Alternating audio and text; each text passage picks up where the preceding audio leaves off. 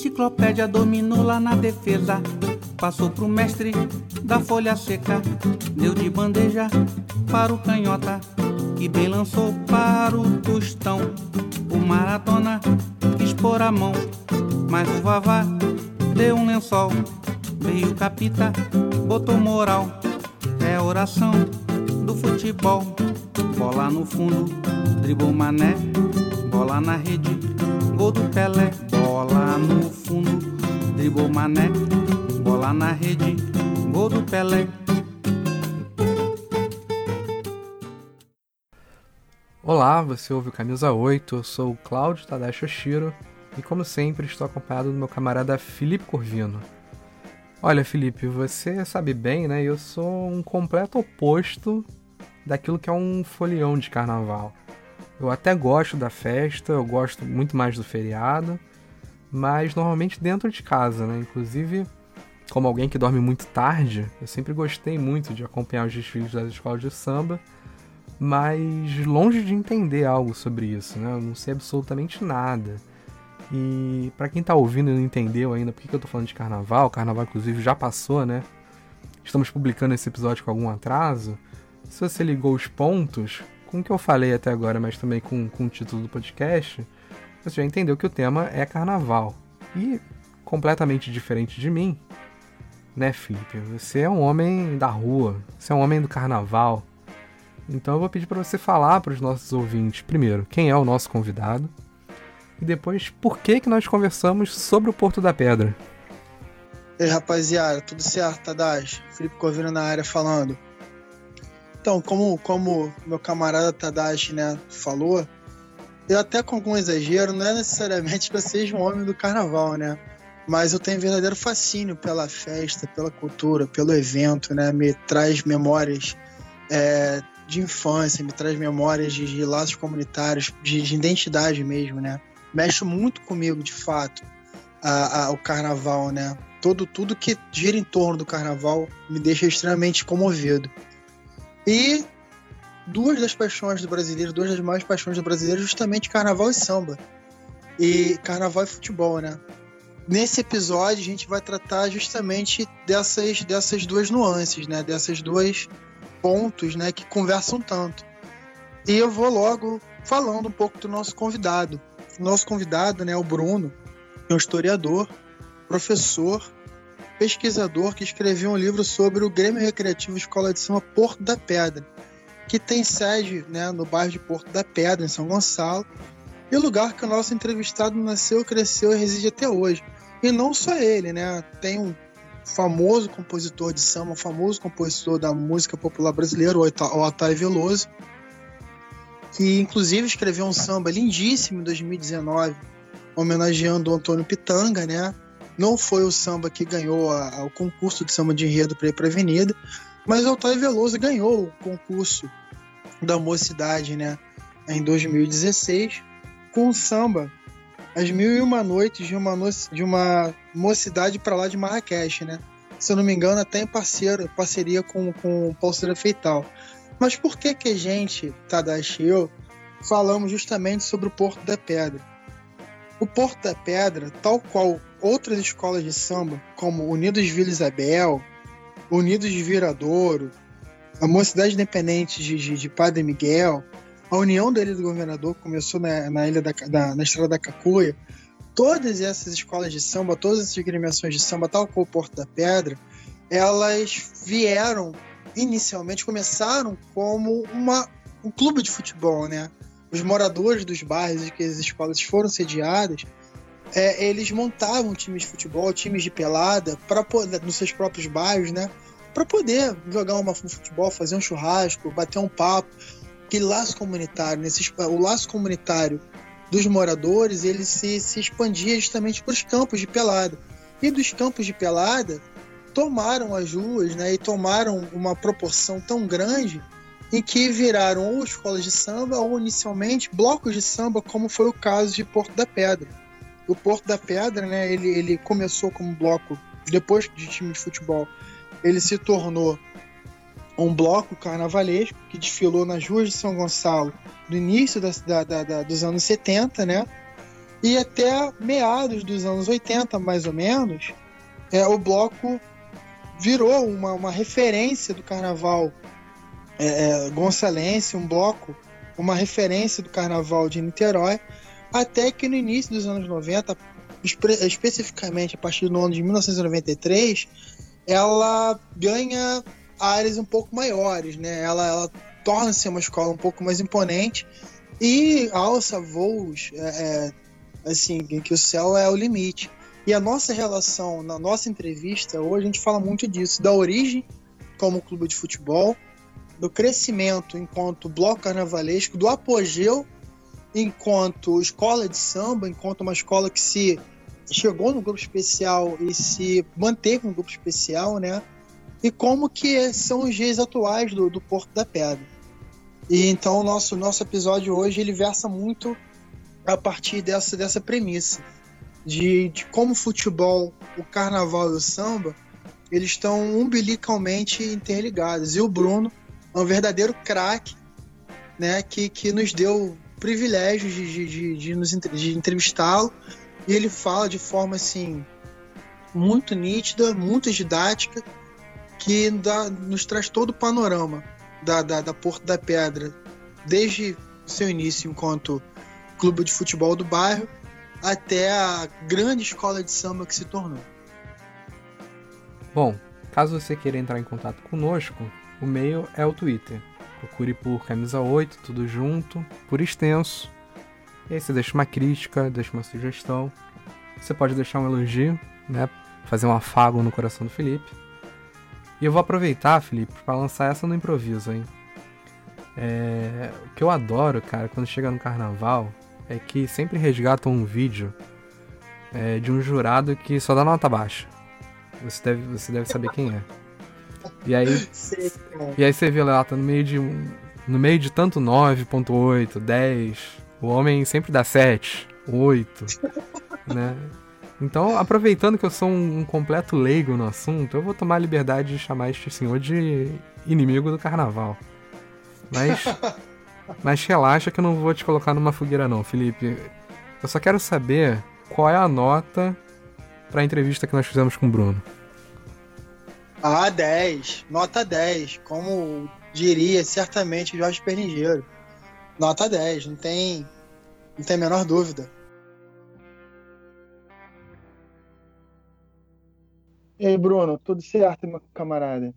Então, cara, eu vou, eu vou começar te fazendo uma pergunta, né? Que a gente vai falar sobre Porto da Pedra, o bairro, a gente falou Porto da Pedra, o time de futebol, o Porto da Pedra, escola de samba, bloco carnavalês.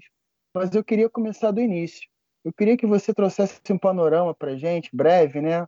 É, de como que é o, o, Porto da Pedra, o bairro Porto da Pedra, qual a configuração geográfica do bairro Porto da Pedra e como que era essa conjuntura, de, assim, esse, esse caldo cultural que existia no Porto da Pedra no início da década de 70, que é, no final das contas, o recorte né, histórico, temporal, que a gente vai, vai tratar aqui inicialmente, para poder, poder dar prosseguimento à entrevista.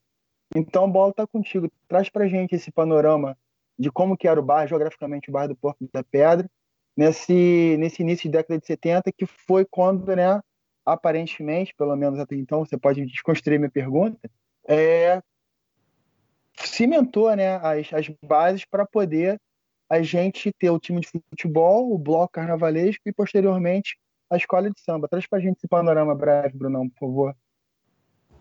Oi, queridos, bom dia. Bom, primeiro agradecer imensamente a palavra, agradecer imensamente a possibilidade de estar falando aqui no, numa semana de carnaval, no meio da pandemia, né, que a gente que ama o carnaval, a gente tá um tanto quanto triste, tá vendo alguns desfiles antigos, tá vendo algumas músicas dos anos que já se passaram, e falar um pouquinho de carnaval, uh, falar um pouquinho do material que a gente já trabalhou, já escreveu, é sempre um prazer e um orgulho imenso, porque aqui está um representante do bairro do Pôr da Pedra falando do bairro do Pôr da Pedra, né? Nada além do que isso. Bom, querido, é, tudo isso, né? E, e aí eu teorizo tá? Não é uma questão que ah, é certa de qualquer maneira. Cada um tem uma teoria sobre mil coisas. Eu percebo que é, na década de 40 e 50, é, São Gonçalo ela passa a receber muitos imigrantes nordestinos, tá? Muita gente que veio uh, do sul da Bahia, muita gente que veio do Rio Grande do Norte, muita gente que veio de Recife, ela começa a se alocar em São Gonçalo, sobretudo no bairro do Porto da Pedra, né? Porque o bairro do Porto da Pedra é nesse ano que a gente começa, não nesse ano, mas ao longo desse período, né, que a gente tem ou a construção da BR, tá? ou então a, a utilização da BR, né? É, me foge o nome dela, acho que é 361, posso estar enganado, mas é uma BR que ela dá muita acessibilidade a São Gonçalo. E a BR, ela, é, você está no bairro do Porto da Pedra, você sai dele já caindo dentro da BR, né? É, essa praticidade, o preço do aluguel, o preço dos terrenos, né, essa praticidade em chegar ao Rio de Janeiro, essa praticidade, é, é, o trabalho que está sendo produzido agora são Gonçalo, e aí é uma, uma questão relacionada à tese do mestrado, São Gonçalo é a principal produtora de cimento para construção, as fábricas gonçalenses são as principais produtoras de cimento para a construção do Maracanã, só para a gente ter uma noção como a história vai se interligando num ponto e no outro. É... Bom, São Gonçalo não é tão rica quanto Niterói, vizinha, não é o Rio de Janeiro, obviamente, e também não é tão afastado quanto Itaboraí. Então, São Gonçalo, naquele momento, ele passou a ser um polo de recebimento de muitas famílias nordestinas, muitas, muitas, muitas, né? Tem vários amigos nordestinos, né? É uma delícia ter esse caldo cultural e aí já estou conversando um pouquinho sobre esse caldo cultural, Felipe, né? Você tem dentro do bairro já um, um bocado de espanhóis, um bocado de portugueses. Eu, por exemplo, sou de família portuguesa. Você tem muita gente, né? Obviamente, você tem famílias é, é, um tanto quanto mais humildes. É um bairro que não é um bairro de de elite, eu não posso nem considerar talvez um bairro assim, nesse momento, de classe média, né? É um bairro que você tem muito pouco lazer, é um bairro que se você não fizer o lazer, você não tem o lazer, se você não fizer o campo, você não tem o campo. É um bairro que ele é muito próximo, sim, do centro de São Gonçalo, mas pensar São Gonçalo na década de 50 e imaginar que São Gonçalo não tem asfalto nenhum. Hoje em dia é complicado você ir para o interior de São Gonçalo, por exemplo, né? Hoje o bairro, obviamente, ele está bem melhor, os tempos, os tempos se passaram e tudo mais, mas muito disso tem a ver com a proposição dos próprios habitantes. Muito disso tem a ver com o próprio, o próprio escola de samba. As figuras relativas que a gente vai conversar hoje, elas têm muito a ver com esse empoderamento do bairro. E aí a gente vai conversando um pouco, né? Porque, por exemplo, se eu estou falando aqui que a gente tem um caldo, né? Eu estou pensando que a pessoa ir pro, pro para o Arraial do Tio Nonô. Hoje em dia a gente tem um largo no meio do Porto da Pedra que se chama Largo do ATN. As pessoas passam pelo largo e não fazem ideia do que significa. ATN é Arraial do Tio Nonô. Tio Nonô é um nordestino, vendedor de pipoca, que morava por ali. E assim, o cara fazia o, o, o vendedor de pipoca, ou seja, não era uma condição financeira muito grande, né? Esse cara organizava as pessoas. E a gente já está conversando um pouco sobre isso novamente. Se você não faz, você não tem. O poder público ele não é tão presente. Na verdade, hoje em dia ele já não é presente. Imagina a época. Né? A gente está falando de um bairro que, assim, tanto para a parte cultural, quanto para a parte econômica, quanto para a parte mesmo de segurança. É o próprio bairro que tem que manter essa segurança. A gente já caminha até mesmo para uma lógica aí, talvez até miliciana, mas assim, olha que coisa horrível que eu vou falar. Talvez uma milícia que verdadeiramente era do bairro, que cuidava do bairro. Ou seja, até mesmo a milícia e eu não quero de maneira alguma estar tá aqui romantizando a milícia, longe de mim, tá? Mas é da mesma forma os próprios habitantes que produziam sua segurança, né? Havia uma comunidade ali que ela se mesclava em todos os momentos, né? É, é um bairro que ele até hoje ele, ele é ferve no sentido comercial e a gente também vai conversar muito sobre isso, porque os próprios comerciantes entendem que é interessante para ele. No bairro é muito simples você imaginar que é, é, o carnaval é bom, não tem um, aliás, até tem no sentido de depois de, depois da década de 90 também vai chegar a falar sobre esse, esse caldo cultural que é dessa forma, na década de 80 você tem a chegada dos neo, neopentecostais ao bairro. Então você já tem uma diminuição, por exemplo, do número das baianas. As mulheres que eram baianas, que você tinha é, é, lista de espera para o ano seguinte, hoje em dia você não consegue colocar 30, 40 baianas. É óbvio, a idade vai chegando, mas e aí, a geração posterior? Isso também tem a ver com essa modificação do bairro. Né? Não sei se eu consegui trazer tudo, né? Porto da Pedra, ele geograficamente ele fica perto do mar, é, fica perto da, da, Praia das Pedrinhas. A Praia das Pedrinhas pertence ao bairro Porto da Pedra, se eu não me engano. Tem um shopping hoje em dia, tem, tem a modernidade chegando, muitos bares, muitas casas, é um bairro muito residencial. e que existem pontos hoje que eu entendo como até mesmo fantasmas, fantasmagóricos. Por quê? Não que eles não estejam sendo utilizados. A TN é absolutamente utilizado. Né? Quem for de noite na TN vai comer um, um, um caldo, vai comer um hambúrguer, vai comer alguma coisa, mas não existe mais o, o, bloquinho, não existe mais ali um. É claro, a gente está no meio da pandemia, tem isso tudo. E eu espero, assim como em 1918 e 19, que teve a gripe espanhola, o carnaval do ano que vem ser um carnaval dos carnavais, né? E aí que isso tudo retorne, né? É o meu, meu desejo. E aí, novamente, eu gostaria de entender se ficou claro, basicamente, aí, um pouco dessa história, desse caldo e dessa geografia. Senão a gente repete, ou mesmo fala, toca um outro assunto. Ficou muito bem respondido, sim, cara. Pô, adorei a narrativa que tu deu, como você encaixou a resposta na pergunta. Segue o barco aí você, meu camarada. Tá bom, então você trouxe esse contexto geral sobre a, origem do bairro do Porto da Pedra. E aí, já entrando diretamente na questão do time do Porto da Pedra, o time de futebol, a história oficial, pelo menos a história oficial que eu conheço, que eu conhecia, é de que a escola de samba que nós temos hoje, ela tem origem no time de futebol. E você acaba desmistificando um pouco isso, falando que ela não surge especificamente do Porto da Pedra Futebol Clube, né? Mas de outras agremiações e também tem a participação dos comerciantes locais. Então eu queria que você falasse um pouquinho sobre essa origem do que deu do que nós temos hoje, né, da escola de samba do Porto da Pedra. Perfeito, Adachi. Bom, eu vou ter que, na sua pergunta, retornar um pouquinho na história, porque não dá para contar sobre isso sem necessariamente contar, acho que até mesmo pegando um gancho do que eu já estava falando, sobre essa organização comunitária que existe no bairro. E aí, quando eu digo isso, eu não quero me parecer romântico, não é essa questão. Né? É porque verdadeiramente, agora eu estou citando nomes, acho que traz muito para o mundo concreto. Né? Verdadeiramente, você tem, por exemplo, seu Jarbas, que ele era dono de comércio, ele sendo uma figura ali que as pessoas olhavam e tinham confiabilidade nele. Né? Então, essa pessoa, por exemplo, ela entender que para o seu comércio é necessário que tenha ali alguma venda de né, um bate-com-dum, algum tipo de música, e ela fomentar isso, ela já entende economicamente que ao produzir o bairro, ela necessariamente está ganhando dinheiro. Então você passa a ter pessoas inteligentíssimas, que são donos de padaria, donos de, de, né, de bares, o bairro é, é cheio de bares, que passam a se organizar e, obviamente, vou tocar no ponto que eu acabei de tocar. A gente, é, é, se não, se o bairro não faz a própria, a própria festa, não tem festa. Não existe a prefeitura de São Gonçalo pegar e promover um carnaval naquele ano. Não existe isso. Isso vai existir, mas isso uh, é muito na década de 70, 80, a gente está falando aí 60, 70, né? E aí vamos conversar um pouco, né? Bom, esse bairro, ele tem é, algumas figuras importantes, e essas figuras passam a entender que o seu dinheiro mobiliza economicamente. Isso aí já é uma percepção minha enquanto historiador, beleza? Seu dinheiro ela mobiliza ali economicamente, né? E também existe uma coisa que hoje, infelizmente, é muito pouco, e as gerações mais antigas até falavam sobre a questão do futebol, e aí já tocando mesmo no podcast, né, Camisa 8, né? Existe muito, existiam muitos campos baldios antes, e hoje existem muito, muitos poucos, né? O pessoal mais antigo chega e fala, puxa, a gente passava aqui pelo Pôr da Pedra, era só pensar aqui, pensar ali, pensar aqui, pronto, você já tinha um time para disputar mesmo bem, sabe? É, obviamente, tem galera que fala, ah, dava para montar um time aqui do Porto da Pedra e ir pro Carioca e, olha, bater de frente com Fluminense, Flamengo, Vasco, Botafogo.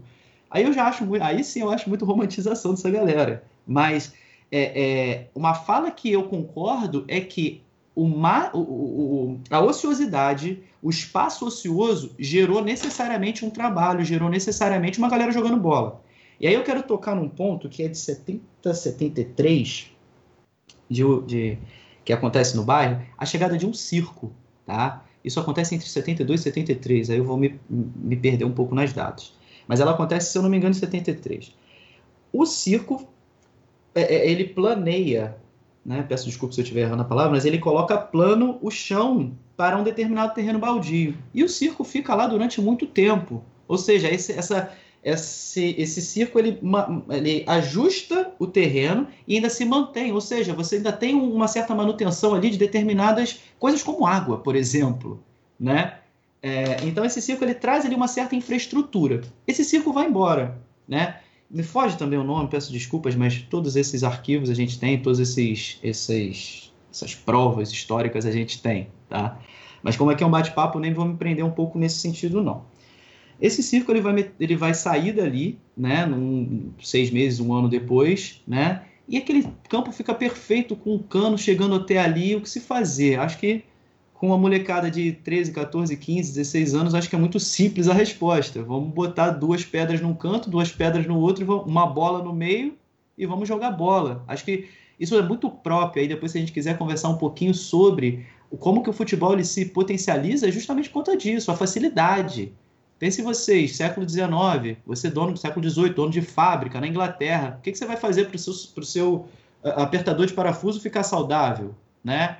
Você tem ali uma logística de, poxa, você ter exercício, né? E a partir desse exercício você ter isso. Então o futebol ele ganha muito adepto, e principalmente no Brasil, porque ele é muito simples, né? E nesse sentido eu estou trazendo aqui, a galera cuidou do campo. E aí nesse sentido eu quero trazer algumas pessoas que nesse momento talvez tenham seus 15 a 18 anos, Aí eu vou colocar 13, 14 a 18 anos, ou seja, moleque, garoto, adolescente, né? E aí você tem sim essas figuras mais mais velhas, né? Como por exemplo, o tio Nonô, né? Seu Raimundo, é... tia Águida. Tem uma moça chamada Dona Águida, que a moça simplesmente ela preparava sopa para a galera depois. Por quê? Não tem explicação isso. A galera jogava bola, acabava o futebol, ia lá para casa da Tiaga que tinha um sopão. Teoricamente, sopa é muito simples de ser feito. Mas por que, que aquela moça saiu da sua casa, saiu do seu, para poder fazer ali? Uma resposta muito simples. Não tinha televisão. Ou seja, vocês percebem que, que mesmo a entrada de determinados meios, elas nos trazem alienação. Tia Águida conversava com o seu Raimundo, que conversava com o tio Nonô, que, porque não tinha determinados meios, talvez o rádio em determinada hora. Ou seja, a vida, eu quero convidar vocês a pensar que a vida é diferente.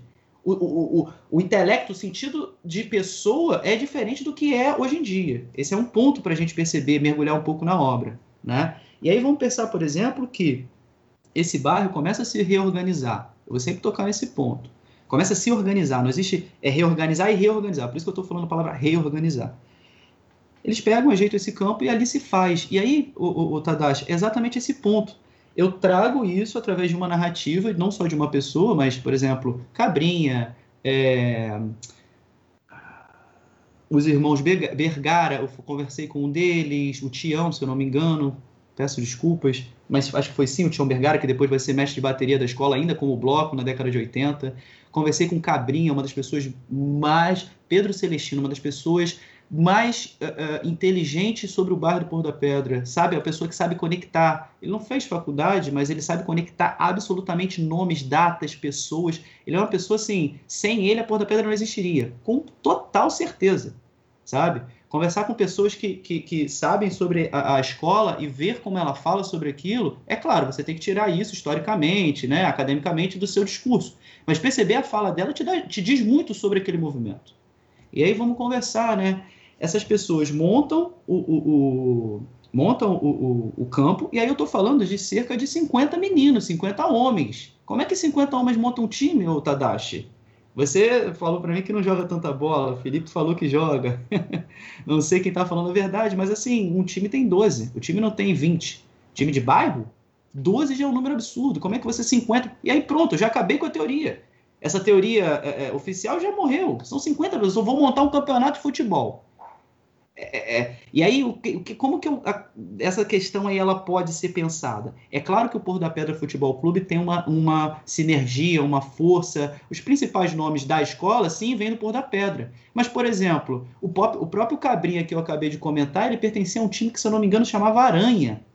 O Lelego, o Lelego acho que sim pertencia ao Porto da Pedra, mas um, é, as pessoas elas não pertenciam todas ao mesmo time, né? É, é, várias pessoas ali, Tião Bergara, por exemplo, ele nem jogava bola e ele é o, o mestre sala, o mestre sala, perdão, o mestre de bateria da escola, né? O juiz é, é, é participava, ou seja, como que eu posso colocar uma festa do bairro sob a conotação, é claro, a organização pertinente, existente e pré-existente ao Porto da Pedra foi ali o encaminhamento do, do, da escola, do bloco nesse momento, né? Aonde surgiu a ideia de existir um Porto da Pedra é, bloco carnavalesco? Eu não consigo dizer.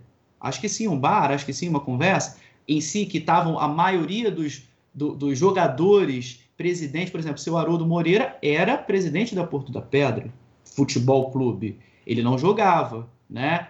É, eu tenho várias pessoas aí que são importantes no bairro que pertencem a esse, a esse momento, né?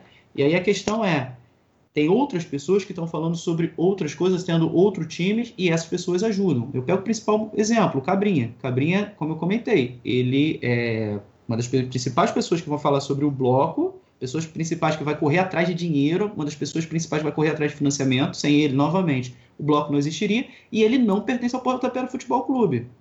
Perfeito? Assim, com isso acho que dá até mesmo para desmistificar um pouco. Mas as cores, o nome, é, a, a, sei lá, 80%, 70% da diretoria do bloco, ou mesmo do, dos bate, né, das pessoas, dos desfilantes, dos componentes, dos, né, ser do, do Pôr da Pedra Futebol Clube, eu, tenho, eu não tenho como negar isso. Mas dizer que o, é, é, o Pôr da Pedra, do Pôr da Pedra Futebol Clube, saiu o bloco carnavalesco, eu tenho que repensar essa fala, eu tenho que não tenho que perceber dessa maneira, sim. Tá bom? Acho que sim, acho que eu consigo, mas aí é um Bruno pensando sobre isso. Existem outros historiadores que estão falando sobre, talvez, espero eu que estejam falando. Essa é a minha teoria sobre. Mas não há como negar, sabe? As cores do Pôr da Pedra são branco e vermelho justamente por causa do time. O nome é o mesmo, né? Senão hoje talvez se o Cabrinha tivesse tanta, se fosse outro clube, talvez hoje a gente estaria falando do, do Aranha uh, Grêmio Recreativo Aranha do Pôr da Pedra, sei lá, sabe? A gente fala do Pôr da Pedra, né? É, é, pessoas que jogaram, por exemplo, é, elas continuam hoje a trabalhar na escola. Eu acho isso muito legal, sabe? Até hoje, por exemplo, o, o, o goleiro que era do Porto da Pedra, né? Ai, eu não posso esquecer o nome dele. Me foge agora o nome dele, mas com toda certeza eu vou ter que lembrar ao longo da entrevista. O goleiro que era do Porto da Pedra, camisa 1, que a galera falava que o cara era muito bom, ele até hoje ele trabalha no Pôr da Pedra, no bar, prestando atenção na, na, nas coisas que entram, que saem. Já é um senhor, uma pessoa absolutamente simpática demais. Eita, me foge o nome dele. Tô vendo o rosto dele, mas me foge o nome dele. Peço desculpas, eu vou lembrar com toda certeza. Então, Bruno, é, você falou, cara, assim, ao longo dessa última resposta, é, do lance do sopão, né? Depois que os pelados aconteciam, e tinha uma, uma, uma senhora perdão, até é, deixo, deixei passar o nome dela, agora eu acabei esquecendo. Mas tinha uma senhora que fazia sopão, e ela se relacionava assim, né? É, de conversa, aquele bate-papo, né? Como a gente falou, os laços comunitários, laços de sociabilidade. Ela conversava com o seu Raimundo, e conversava com o seu Nonô, e conversava assim, com outras pessoas, e acabavam, né? É, montando ali, ajudando, é, contribuindo de alguma forma, e, enfim, levando afeto para a vida dessas pessoas também, né? E eu queria te perguntar, eu fiquei muito curioso com alguns pontos dessa que você acabou abordando nessa última resposta. É, bom, vamos começar do início. Onde, como que eram organizados, né, esses torneios de futebol nessa época? Onde os campos, né, eles ficavam e quais eram os times assim que você lembra que pode trazer para aqui para gente, para gente montar esse cenário, né, que, que surge o, o, time de futebol do Porto, de Porto da Pedra, aquela coisa toda.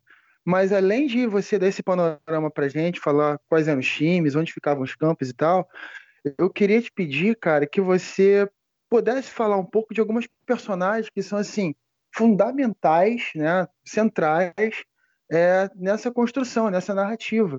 Você já citou algumas vezes o seu Nonô, você citou algumas vezes o Cabrinha, né, que é o, que é o, que é o Jorair que é o, que é o Pedro Celestino. Eu queria que você falasse, para além dessas pessoas, né, um pouco do seu Joraí Ferreira, que foi jogador do Nils de Porto da Pera também, o Paulo Chafim, que foi um comerciante que ajudou né, também financeiramente, monetariamente, a, a, no início do, do, da escola de samba e tal.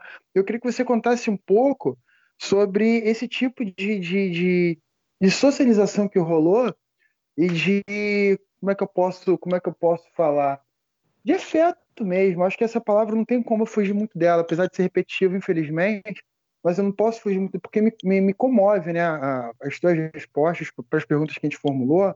A forma apaixonada como você fala me comove. Fico meio arrebatado, porque, como te disse em outros, em outros momentos, me lembra muito de mim, né? Eu me vejo muito na tua narrativa, a tua história com a Porto da Pedra lembra muito a minha história com o psicodélico, os blocos de samba do bairro que eu morei em Campos e tal. É, elas são muito similares em muitos sentidos.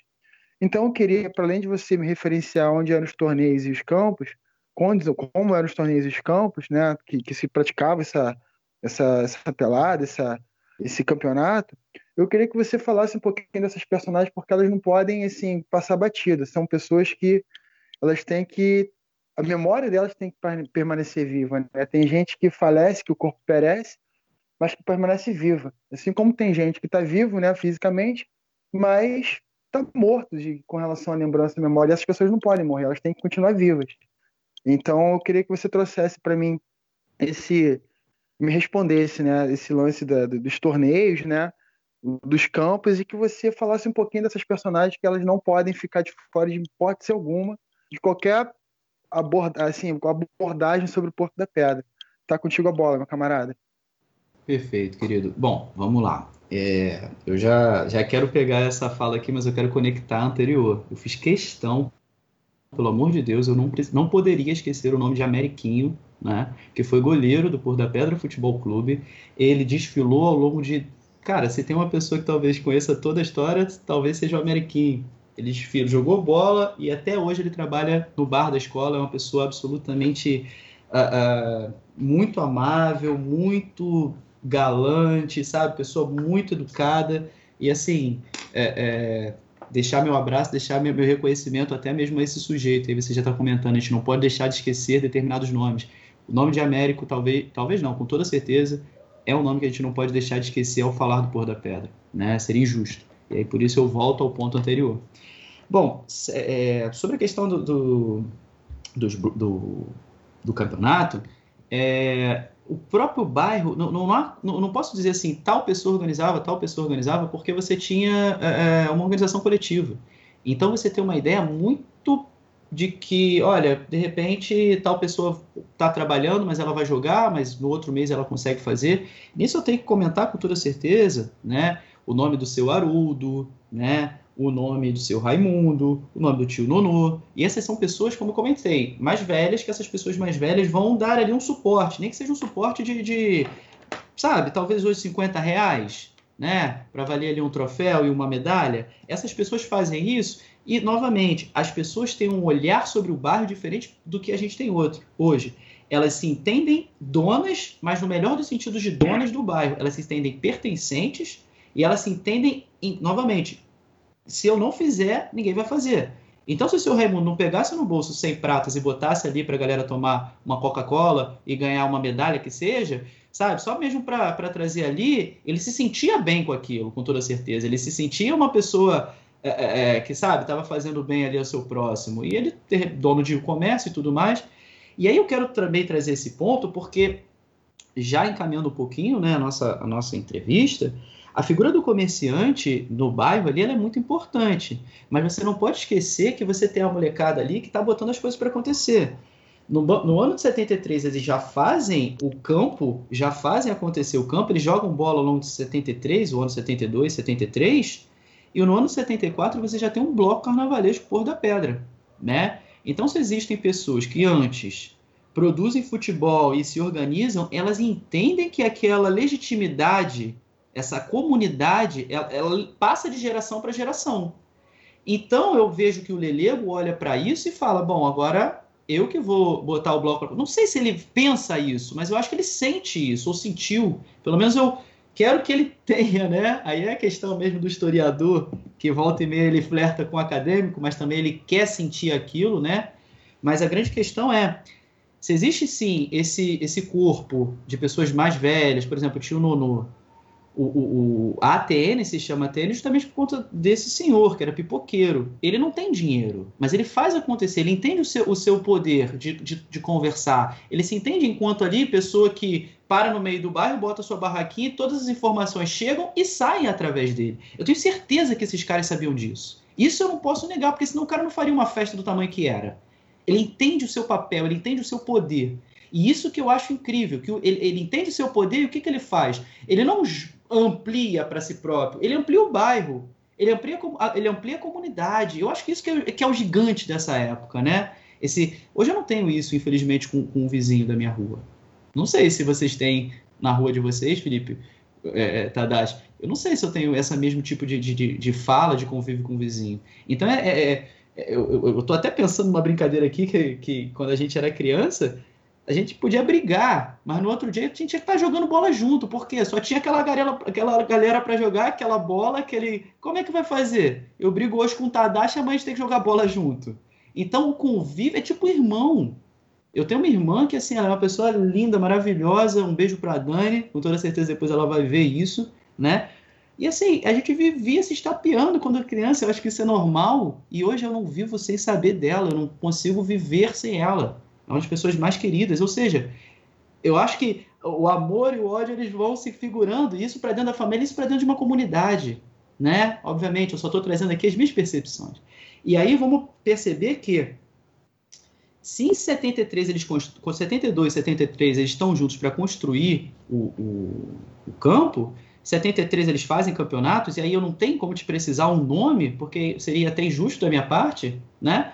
Mas eu penso que em 74 já tem oficialização, não tem oficialização, mas já tem um bloco saindo. E como que eu sei disso? Fotos, registros. 74 eu tenho um bloco Pôr da Pedra, mas aí é um bloco de arrastão. É um bloco que parava aonde? Na ATN há 10 anos antes, você já tem uma mobilização daquele espaço. Então você tem um espaço no centro do bairro que ele é amplo. Você hoje em dia você tem o Cristo, você tem os prédios, mas aquele, imaginem vocês, moradores do Porto da Pedra, moradores de São Gonçalo, toda a região ali da ATN, né, sem sem ali grande coisa, né, sem grandes, né, sem, sem aqueles prédios. Por exemplo, o campo, pelo que me consta, foi produzido naqueles prédios né, onde hoje tem. E aí é o prédio do SEAB, que é o conjunto habitacional. As pessoas moravam próximas, depois elas vão vir a morar próximas umas às outras. Vem muita gente ali. Percebam? Na década de 80 você tem um, um crescimento do bairro. Então, o, o próprio movimento, que era um bloquinho, ele cresce com o bairro. Mas o que é mais importante, me parece a todo momento que o bloco sempre soube a sua representatividade. Essa é a grande questão também no Pôr da Pedra. Eu acho que o Bloco sempre percebeu que ele representava ali um bairro. Por quê? Porque ele já se iniciou dentro de uma logística social comunitária. Não sei se eu estou certo, se eu estou romantizando a Pôr da Pedra, romantizando o bairro, sou nascido e criado no bairro, mas me vê, me vem isso justamente porque eu vejo que essas pessoas elas fazem ações especificamente pensando o coletivo e não, obviamente, o seu Raimundo botava um dinheiro ali, comprava, fazia um investimento, botava, pintava a frente. Isso acontecia, eles pintavam as frentes, eles pintavam as ruas, né? Dava o dinheiro para a molecada. Por que, que ele fazia isso? Claro, ele gostava, claro, isso é, é, é, a questão, mas ele ganhava dinheiro com isso também. Então a gente tem que, claro, romantizar, mas também voltar, né? Ter, perceber que o econômico. Em 73, essa molecada já está, 74 principalmente, essa molecada já está criando um bloco. Cabrinha, Lelego, e aí eu quero tocar agora num nome que vai ser absolutamente importante ao longo da nossa história. Se chama Jorge Lambel. Jorge Lambel é talvez a pessoa a ser conversada a partir desse, da história. A história do Jorge Lambel ela se configura como quase que uma biografia junto com a história da Pôr da Pedra. O Lambel, ele nesse momento é um molecote, é um garoto, é, é, é, sabe, um garoto no sentido de estar tá se tornando homem, um adolescente nos seus 18, 17, 19, 20 anos, né? E aí ele bota para frente junto com Cabrinha, junto com Lelego, junto com o Sérgio Oliveira, que também é outra pessoa incrível, incrível, que dizem que, puxa, ele era um, um lorde, chegava-se e assim, é, é conversava-se sobre assuntos de, de, de, do mais alto escalão e ele era uma pessoa absolutamente. Felizmente, ele vem a falecer no ano de 98, se ele, 97, 98. Se ele é vivo em 98, 99, 2000, a história da Porto da Pedra seria absolutamente diferente. Todo Porto da Pedrense sabe disso. Se, se Sérgio Oliveira chegasse aonde estava prometido para ele, Sérgio Oliveira chegaria aonde a presidência da Liga. Com toda certeza. Olha que loucura falar isso. Olha que loucura falar isso. Imaginem hoje, não tem o Castanheira, não tem os presidentes lá da Liga, né? da Lierge. Imaginem vocês na década de 2000, ao invés de ser qualquer outro, ser o Sérgio Oliveira. Ele falece em 98 ou 97, peço desculpas. E assim, também deixar o abraço, deixar o agradecimento à família do Sérgio, que assim, é, várias pessoas me deram entrevistas, várias pessoas conseguiram me, me, me, né, me auxiliar no meu serviço. A, a, a esposa dele, a, a, a, família de maneira geral, né, também a família do Lambel, né, a, a Kátia, é, é, a, todos os filhos do Lambel, né, é, não conheço alguns, mas assim sei de nome, são pessoas incríveis e principalmente, né, mantém vivo, mantém vivo um pouco da escola até hoje. Bom, e aí assim, acho que vocês têm perguntas ou sei lá, querem que eu comente um pouquinho sobre o próprio Lambel? É uma figura incrível. Então, Bruno, você pode falar né, um pouco sobre o Lambel, mas eu tenho uma, uma pergunta assim, para complementar a tua resposta. Então, acho que continua, né? Fala sobre ele, é importante a gente saber sobre ele, entender também a importância dele, a relevância dele nesse processo todo. Mas quando você finalizar a tua resposta, assim, a tua, a tua explanação sobre ele, eu quero complementar a tua resposta fazendo uma outra pergunta breve, bem breve, para o Tadashi entrar também nessa tabela que a gente está fazendo, beleza? Perfeito, perfeito, querido. Cara, falar do Lambel é falar de uma pessoa que é absolutamente importante. É falar de um cara que era briguento e saía no pau no meio do baile. Mas é falar de um cara, por exemplo, que trabalhava é, como motorista de ônibus e um belo dia botou a, a, a, viu que tinha uma pessoa lá, sabia da pessoa que ela não tinha como pagar o frete, pegou o ônibus, botou, não pegou passageiro naquele dia, botou todas as botou todas as coisas da mulher dentro do ônibus e fez o frete. Então acho que essa dualidade, eu acho que ela é incrível. É um sujeito que, ó, Lambel hoje não tá bom, hoje vai ser da confusão, mas é um sujeito de um coração enorme né? Que no final das contas pego ele, eu acho que ele foi demitido por conta dessa ação. E aí vocês percebem a, a, a talvez a, a, o sentido, novamente, eu vou tocar nisso. Como é que hoje em dia vocês veem um cara pegar o ônibus, botar no ponto, botar o colchão da pessoa para dentro do ônibus e levar para outra casa? Isso não existe mais. E, e o Lambel fez isso, né? É, ele é uma pessoa é, é, que, que vai fazer uma transformação na escola porque a vida dele acaba sendo transformada. Né? Eu não vou entrar nos meandros aqui da questão das empresas, do dinheiro que ele recebia, do dinheiro que, que ele trabalhou para receber, mas a ideia é ele se colocou como um, um produtor de, de, de, de combustível, né? ele percebeu a questão relacionada a combustíveis, algo que estava muito crescente naquela época, né? E isso deu um boom, porque percebam, na década de 80 você tem vários problemas relativos, por exemplo, a óleo, petróleo, você tem algumas guerras, Irã, Iraque, você tem guerras no Golfo, você tem os Estados Unidos querendo entrar no Oriente Médio, ou seja, você, e aí percebam, né, a gente está falando de Pôr da Pedra, depois a gente vai para o Oriente Médio, isso é incrível na história, né? E aí vamos voltar aqui, porque você percebe que o preço do, do petróleo sobe, e se sobe o preço do petróleo, e você está ali é, é, é, dialogando com esse tipo de serviço, mano, seu dinheiro vai para os ares, você também fica enriquecido. E aí, naquele momento, tanto o Lambel, Jorge Lambel, quanto o Sérgio Oliveira, vem sua vida, tem um up. Um up econômico, um up. E com eles, você tem um up na década de 80, na década de 90, sobretudo, em 92, 93, com eles pegando e apadrinhando a escola. Mas vocês não têm noção do apadrinhamento. O apadrinhamento da escola era sair, imaginemos, Felipe, a escola lá do bairro seu, lá em Campos, sair de Campos e disputar para ser. e chegar em terceiro lugar em 97, 96. Chegou em terceiro lugar, por da Pedra, desfile das campeãs. 97, 98 são desfiles memoráveis. Ontem passaram alguns desfiles na Globo, eu fiquei chateado. Como é que não tem um desfile da Porra da Pedra, ou de 97 ou de 98?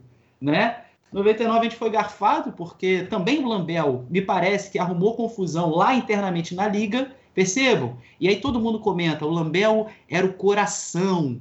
E o Sérgio Oliveira era tranquilidade, era calma, era paciência, era fala. Novamente, quem que eu falei que ia ser o presidente da liga? Era, teoricamente seria o Sérgio. Minhas fontes me levavam a entender que o Sérgio seria presidente da liga no ano de 2001. Olha que incrível perceber isso. Olha o tamanho que a Porta Pedra chegou, né? E iríamos colocar nosso, um cara de confiança da escola como presidente da escola, presidente da, da liga, de todas as escolas, né? E aí, aí eu tenho que voltar, porque acaba que a gente vai lá na frente, mas eu comentei sobre esses dois sujeitos, e a ideia é, os caras tiram o Porto da Pedra. Tiram não, porque, novamente, a escola já existe, a escola já, já tem uma produção, a questão é que ela para na década de 80, por quê? Novamente, eu vou tocar lá no início. Lembra que eu falei do crescimento dos neopentecostais na década de 70? Na década de 80, isso vai culminar na, em duas prefeituras que vão acabar com o carnaval. Em 85, o Carnaval de São Gonçalo acaba. Por quê? Voto dos neopentecostais. E aí eu não estou aqui para levantar uma bandeira ou outra, minha bandeira todo mundo sabe. Carnaval duas vezes ao ano. e por quê? Porque eu amo sim, mas também porque gera emprego, gera renda, gera mil coisas, mano. Carnaval é, é, é povo, carnaval é alma, carnaval é vida, sabe? Eu não sei o que, que a galera acha que não tem que ter carnaval, sabe? dizer que não tem que ter carnaval, o cara é preconceituoso, mano. O cara parte necessariamente de uma ideia de carnaval veio da África, a África tem demônio e, porra, carnaval é isso.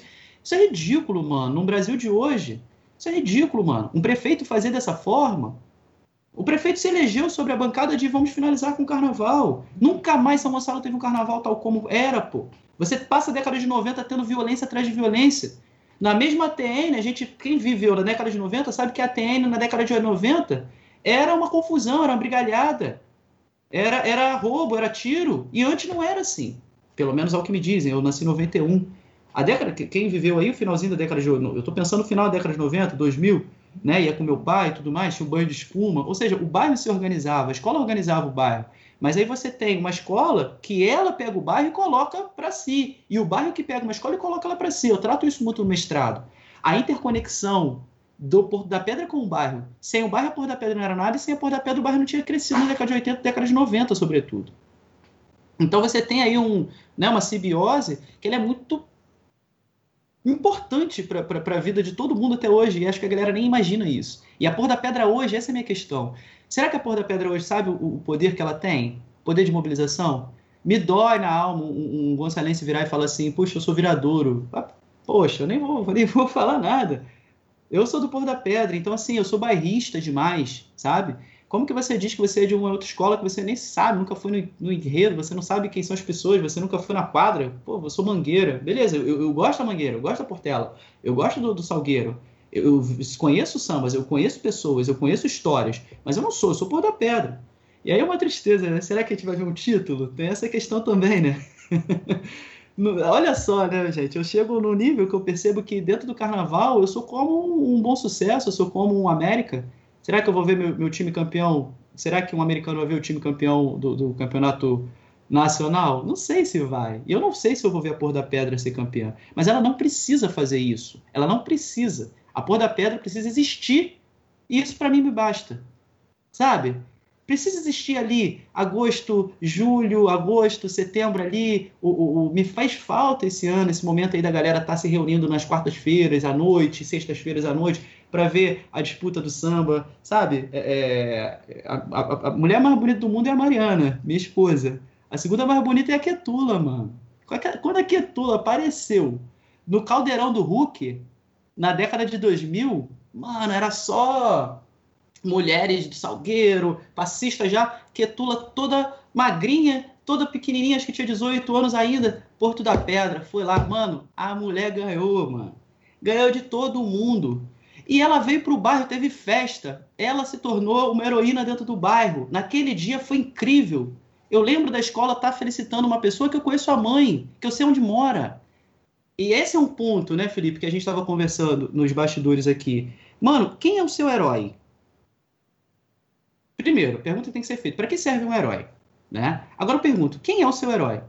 Seu herói é o Ayrton Senna? Seu herói é o presidente X? Seu herói é, é, é o desportista X? Você consegue conversar com ele? Eu acho que a noção de herói nossa tinha que ser modificada totalmente. Herói é aquela pessoa que eu troco ideia, herói é o Lelego. Herói é o Lambel, herói. É claro, eles, eu não quero trazer aqui romantização sobre as pessoas, mas novamente, herói é esse maluco que mora no meu bairro, pega e faz e traz boas coisas pra gente.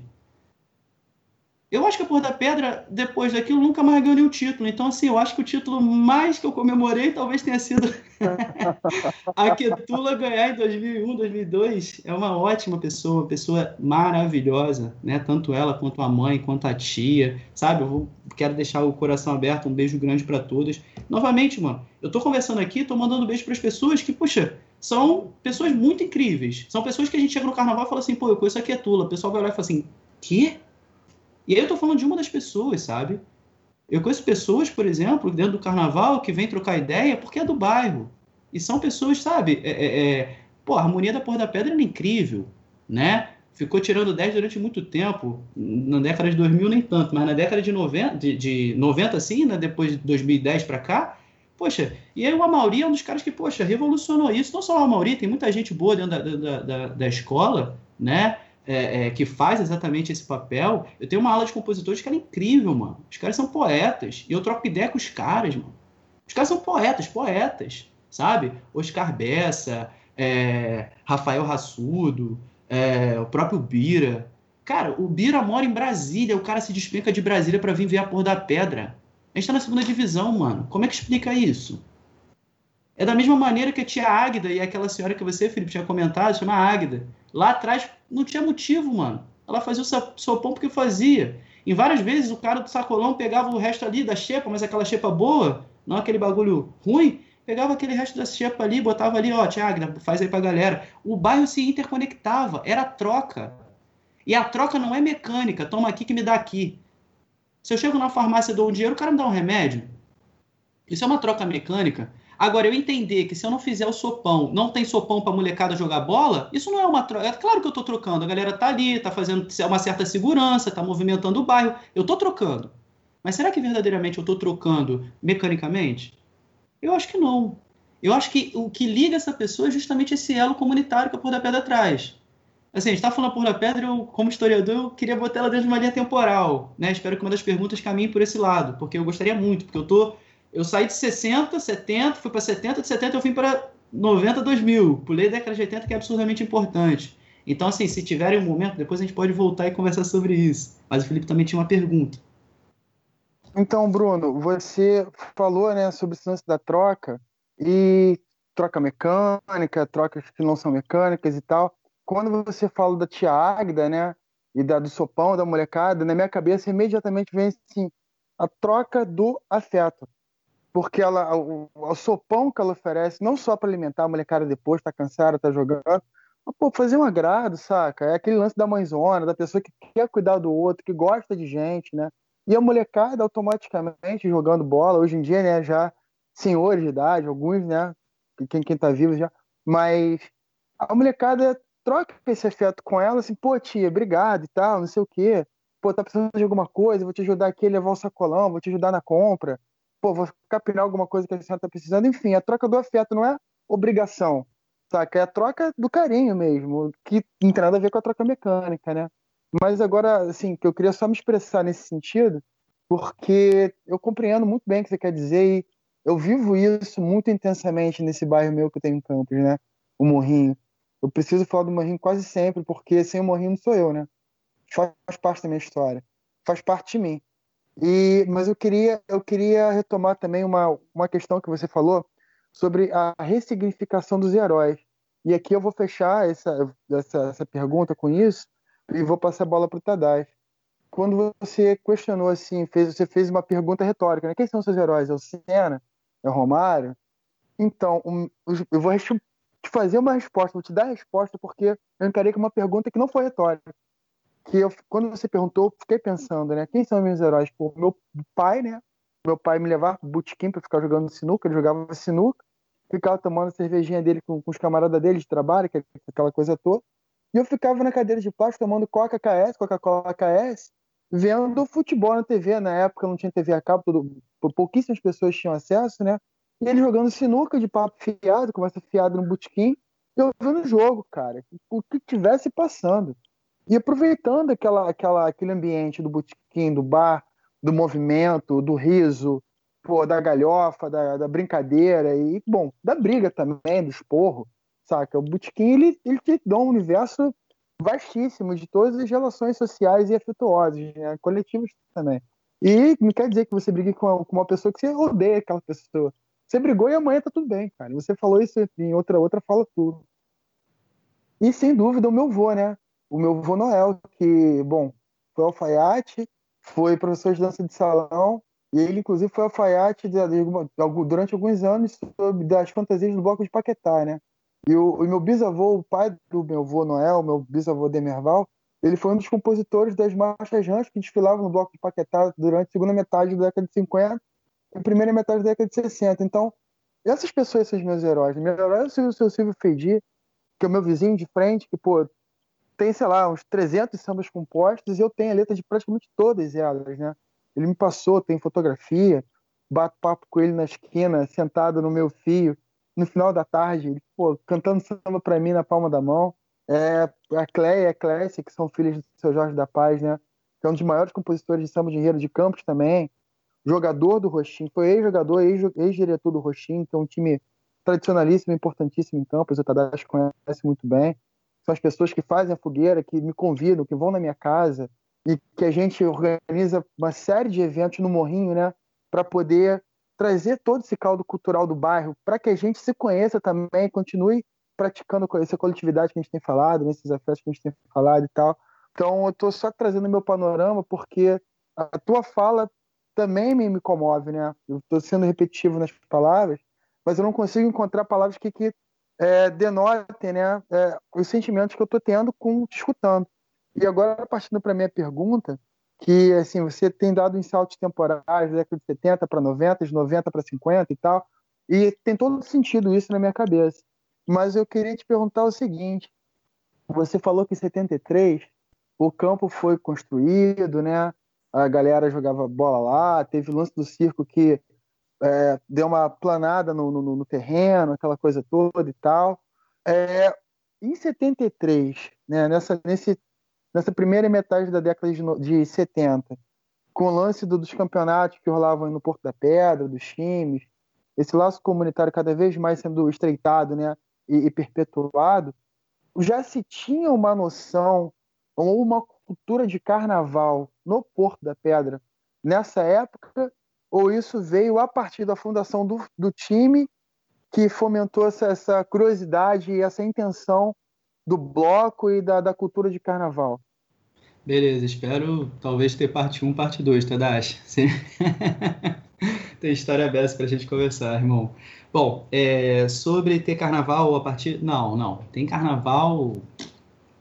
carnaval é uma, uma festa imemorial, imemoriável. Peço desculpa pelo erro, talvez. Não sei se errei. Bom, o carnaval na, na, no bairro ele acontece muito antes da Porto da Pedra. Inclusive, a Porto da Pedra é, estar inserida nessa logística e, por exemplo, eh, nesse lugar, ela tem necessariamente a ver com já décadas e décadas de carnaval no bairro. É claro, nada tão organizado. E por que isso? E aí, meu amigo, eu quero tocar. Por que, que as pessoas antes, década de 50, década de 40, vão se organizar enquanto blocos e apenas alguns como escola. E aí na década de 70, 80 tem um boom de várias escolas que vão ser produzidas, e várias mesmo, né? Bom, eu digo, por exemplo, que você tem a televisão, você tem o acesso dessas pessoas a mais, mais informação. E aí você tem ah, uma questão de, de, carnaval enquanto espetáculo. O carnaval ele passa a ter, a partir da década de 70, uma outra logística de ser, principalmente com o pessoal do Salgueiro fazendo vários carnavais sobre. Eles teatralizam muito mais. O carnaval hoje tem mais a ver com a partir da década de 70 do que antes da década de 70. O carnaval antes da década de 70 era totalmente diferente. Se eu pegasse o Tadashi colocasse na década de 60, Tadashi, olha a Mangueira, olha o Salgueiro, olha o Portela, qualquer um desses, o Tadashi ia falar: Poxa, isso aqui é a Portela? Não sei é um outro tipo de ritmo, é claro. É claro que tem uma espinha, é claro que você tem um, um corpo, é claro que você tem um carro alegórico, é claro que você tem baiana, é claro que você tem bateria, é claro que você tem mestre-sala, tudo isso você tem. Mas é, é, a gente sentiria um tanto quanto diferente, é isso que eu quero colocar. A partir da década de 70, sobretudo em 80, você tem um, um, uma Globo, uma manchete, você tem, e aí não necessariamente a TV, tá? A rádio, você tem uma cobertura maior dos, dos meios, né? Sobre carnaval. E isso passa a crescer muito, né? Isso aí eu estou pensando no âmbito nacional, estou pensando no âmbito não necessariamente nacional, mas muito Rio de Janeiro, São Paulo, né? Eu estou pensando nesse sentido. E claro que o macro influencia o micro. Ter uma amplidão dentro do carnaval na década de 80 para cá, é, é, é né, para o sujeito, é, é simples. Né? Agora, perceber que na década de 50 40, você tem um carnaval, mas você tem um rancho carnavalesco, até hoje você tem quadrilha de dança mesmo, que compete aqui. No bairro do Boa Vista, que é um bairro vizinho ao Porto da Pedra, você tem uma quadrilha que é muito legal, que é quadrilha mesmo. Não sei como tá por conta da pandemia, mas compete, sabe? Vai para outros lugares, vai para Juiz de Fora, vai para Petrópolis, vai para não sei se para Campos, mas porque eu lembro que tinha uma questão relacionada a campos e quadrilhas, depois você pode até comentar aí, mas eu sei que vai para vários lugares para disputar a quadrilha. Novamente, existe uma efervescência cultural que já. Eu não quero colocar natural ao bairro, tá? Eu sou historiador, naturalizar para mim é muito caro.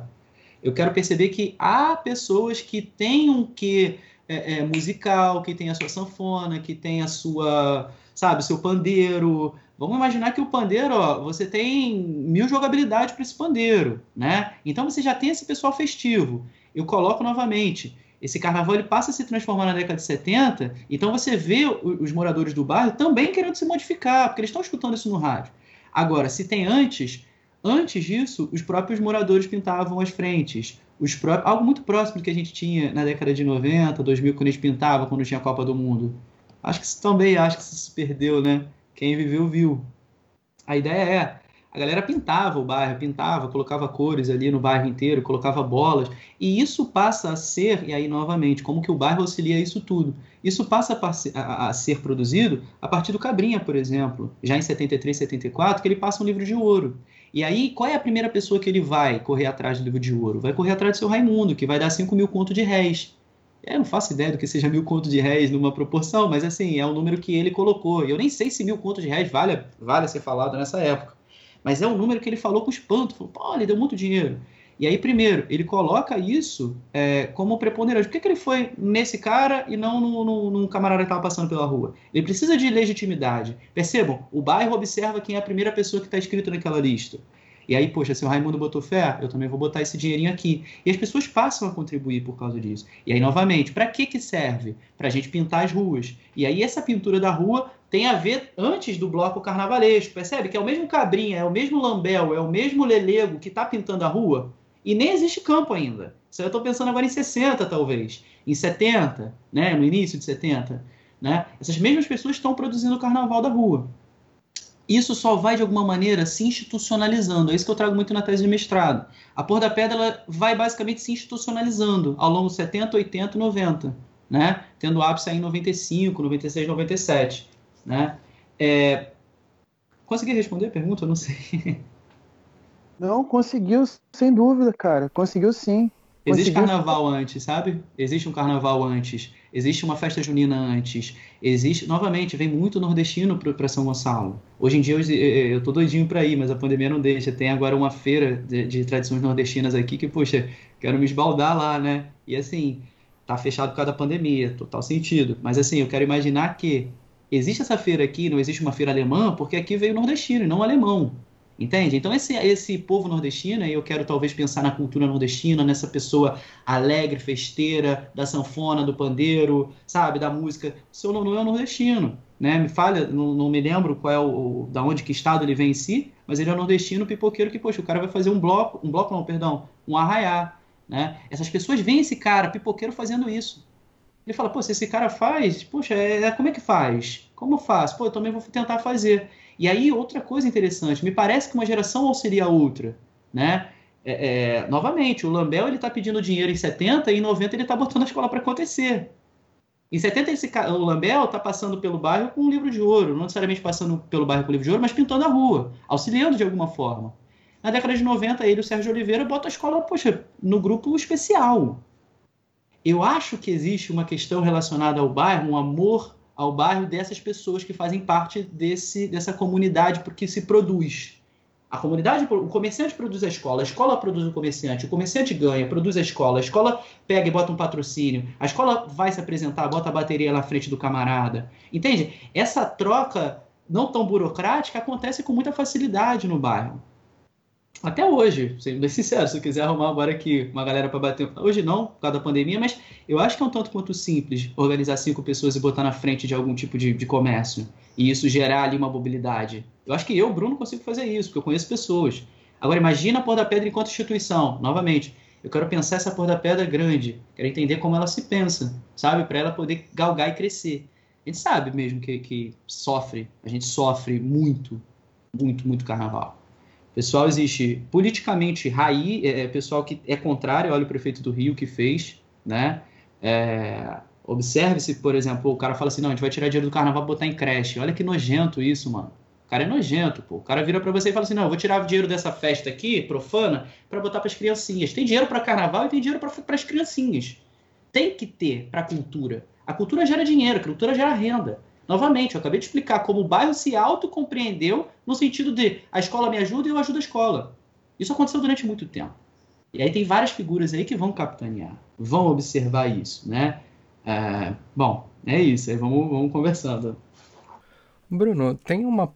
É uma polêmica, né? Pra mim, que tô do lado de fora, eu acho que é uma questão interessantíssima, mas que é uma disputa, né, acerca da narrativa da fundação da escola. A gente tem essa data que é de 73, que tem a questão do campo e tal, mas oficialmente registrada em cartório é 78. É, e com outros componentes, né? Você chegou a mostrar pra gente aí que você tem atas, você tem uma série de documentos é, da Porta da Pedra. Eu queria que você falasse dessa disputa e em que pé ela está atualmente, né? Porque eu até anotei aqui, eu achei muito curioso, porque a fundação de 8 de março de 78, né, um dos diretores empossados é o Haroldo Moreira, que ele é um nome que aparece lá no começo, é, sendo inclusive responsável por dar a origem é, das cores, né, vermelho e branco. Então eu queria que você falasse dessa disputa e também como está isso hoje. Perfeito, querido. É, é, tudo tem disputa, né? O ser humano em si ele disputa tudo, né? As Olimpíadas elas basicamente são criadas para isso, para a gente não se guerrear, né? A gente, em vez de guerrear com arma, a gente guerreia através de, de Olimpíada, de jogos, né? É... A Porto da Pedra ela é muito importante para o bairro, muito importante para o bairro, tá? Então é claro que vai gerar uma narrativa de um lado, eu sou o pai, eu sou o filho, eu sou o tio, eu fiz, eu aconteci. E aí eu não quero dizer a verdade. Não, para mim, Bruno, não existe uma verdade. Existem várias verdades, várias versões de um mesmo acontecimento e todas elas são reais, tá? É, eu estava conversando com o Felipe sobre a questão da, da produção da memória, né? A gente estava falando sobre o Pola, que existem outros historiadores, sociólogos que falam sobre essa produção da memória.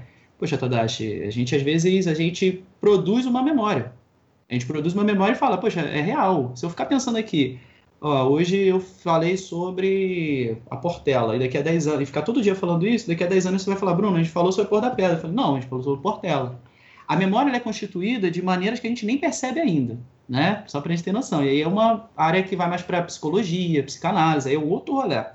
Mas aí perceber que a narrativa ela é disputada, tudo a gente disputa. Eu vou tentar aqui trazer, aí agora, obrigado, Tadashi, que você trouxe para mim essa linha do tempo. Graças a Deus eu vou conseguir fazer minha mente de historiador. fica um pouco mais leve, mas no coração fica um pouco mais tranquilo. A ideia é muito simples, meu amigo. Olha, é, novamente, sem questão de perceber a verdade. Não existe uma verdade. Tudo isso aconteceu, tá? Em 72 chega esse, esse né, aplainador. Antes disso, você já tem toda uma cultura carnavalesca, de, de né, uma cultura nordestina, uma cultura de produção, né, uma, uma, mixilagem, uma coisa, uma miscelânea muito legal aí cultural dentro do bairro, antes disso. E aí eu quero falar sobre a Pôr da Pedra. 73 chega esse, esse circo, coloca lá o terreno da maneira correta, as pessoas produzem, e aí 72, 73 é produzido esse, esse, esse campo, a partir disso, você tem uma, uma escola, uma escola não, perdão, um bloco que ele começa a ocorrer de maneira muito desorganizada, eu não quero trazer uma palavra negativa para a desorganização, é o bloco bom, é o bloco que tá a galera botando ali um bate-cundum, dá um dinheiro aqui, toma cerveja ali, é o que a galera podia fazer.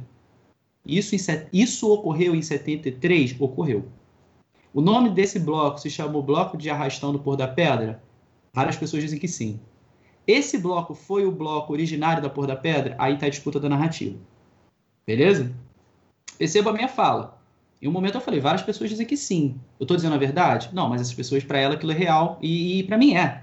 Existia um bloco de arrastão, um bloco que eu nem sei se eu posso colocar a palavra arrastão, não sei se ele arrastava, se ele ficava parado, né? E existia esse bloco, que se apresentava muito também para ganhar uma graninha. Olha que interessante, esse bloco já se pensando. E quem faz esse bloco? Cabrinha, Lelego, Lambel.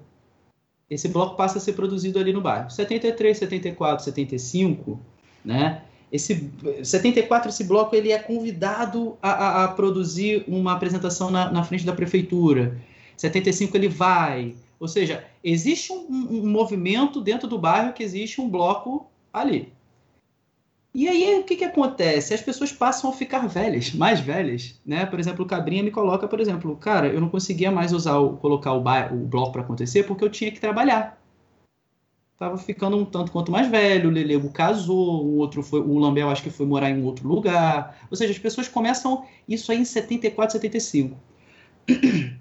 Quando dito isso, o bloco dá uma murchada. Então ele não desfila, ele não é, propos, não é o propositor, ele, ou seja, ele até acontece, mas de uma maneira muito tímida e muito pouca. Então, novamente, eu não estou dizendo se o bloco morreu, se o bloco não morreu, eu estou trazendo as informações, aí cada um pesca isso, tá?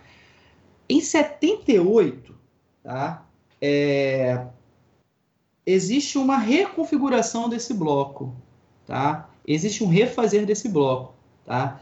E dentro de 78, você tem ali pessoas chaves que passam a ter mas até mesmo saber, tá ligado? As pessoas sabiam o que tinham que fazer.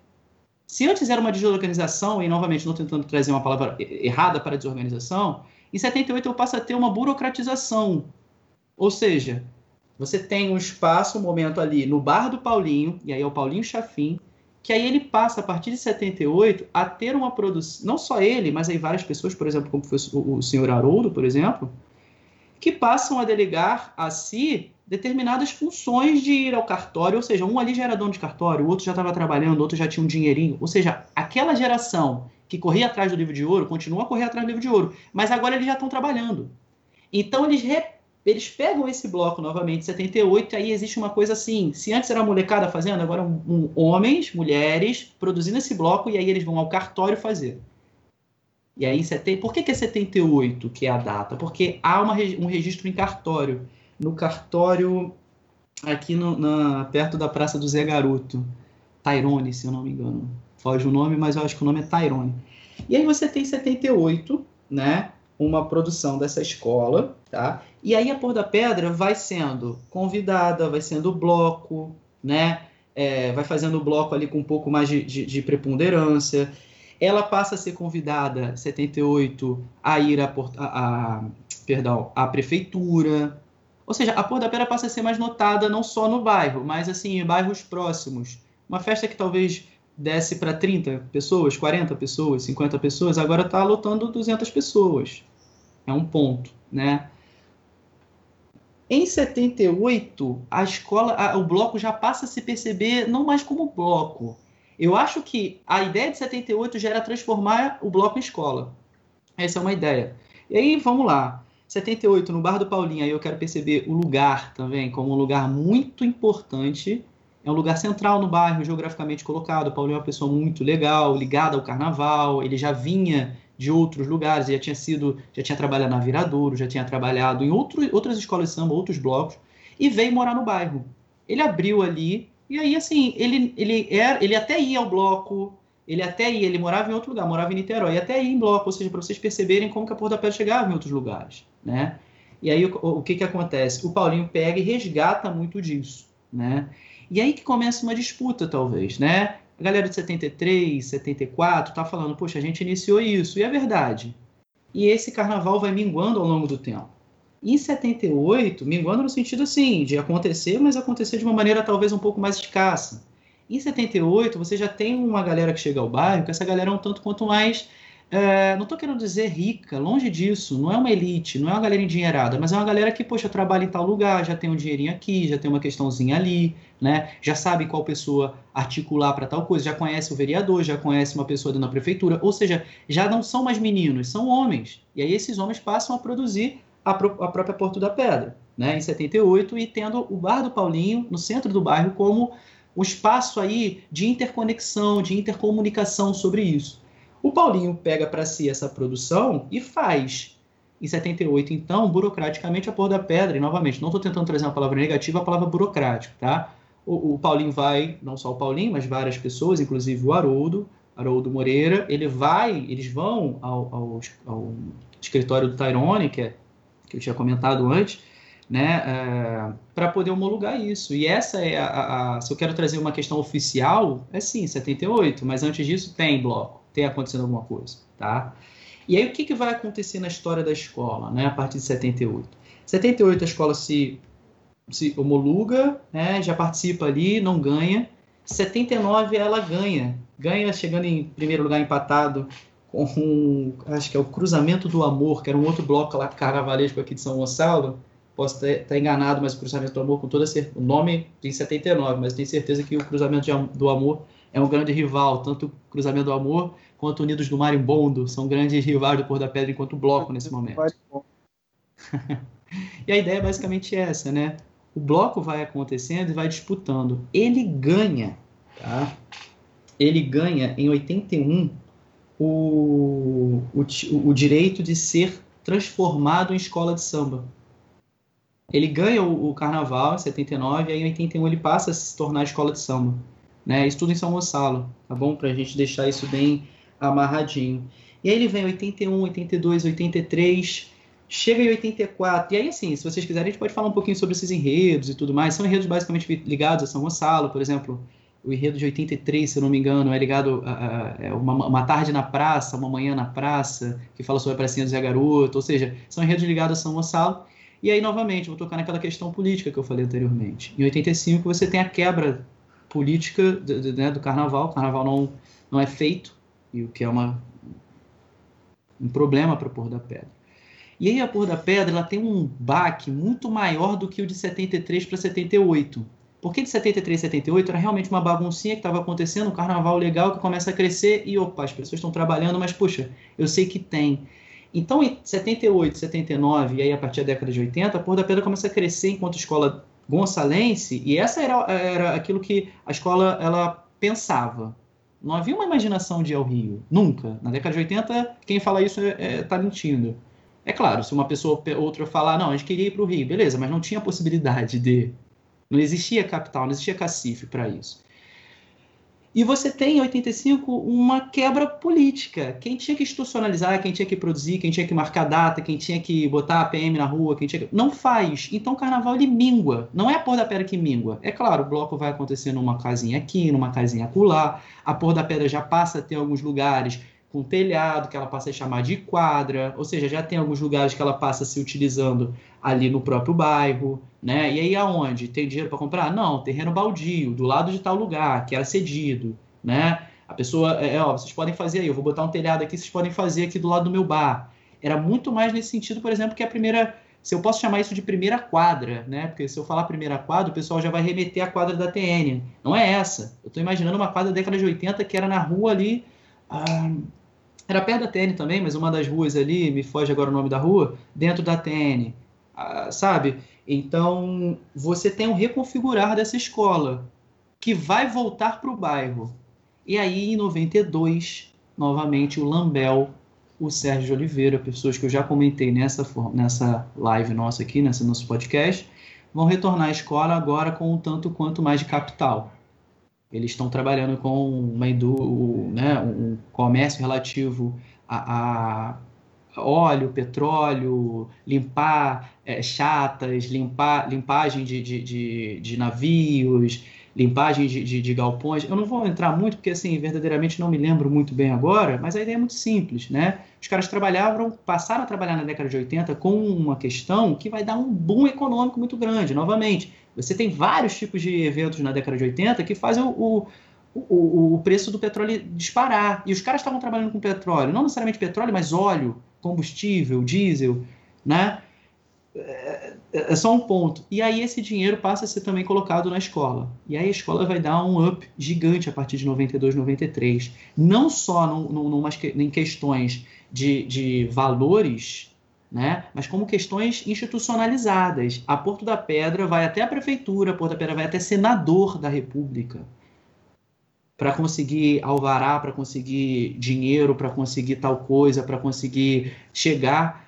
Assim, é, não fico envergonhado de falar que a gente teve uma virada de mesa gigante aí, porque assim, o carnaval na década de 90 é um bocado de virada, acho que o carnaval até hoje é um bocado de virada de mesa, né? Verdadeiramente, eu acho que tem 12 pessoas numa sala, eu acho que é isso mesmo, 12 pessoas numa sala e fala assim, ó, esse ano não vai ter rebaixado. Fechou? Fechou.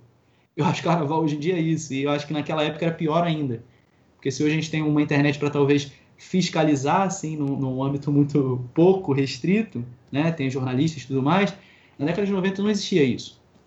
Então a Porra da Pedra vai fazer alguns desfiles na década de 90.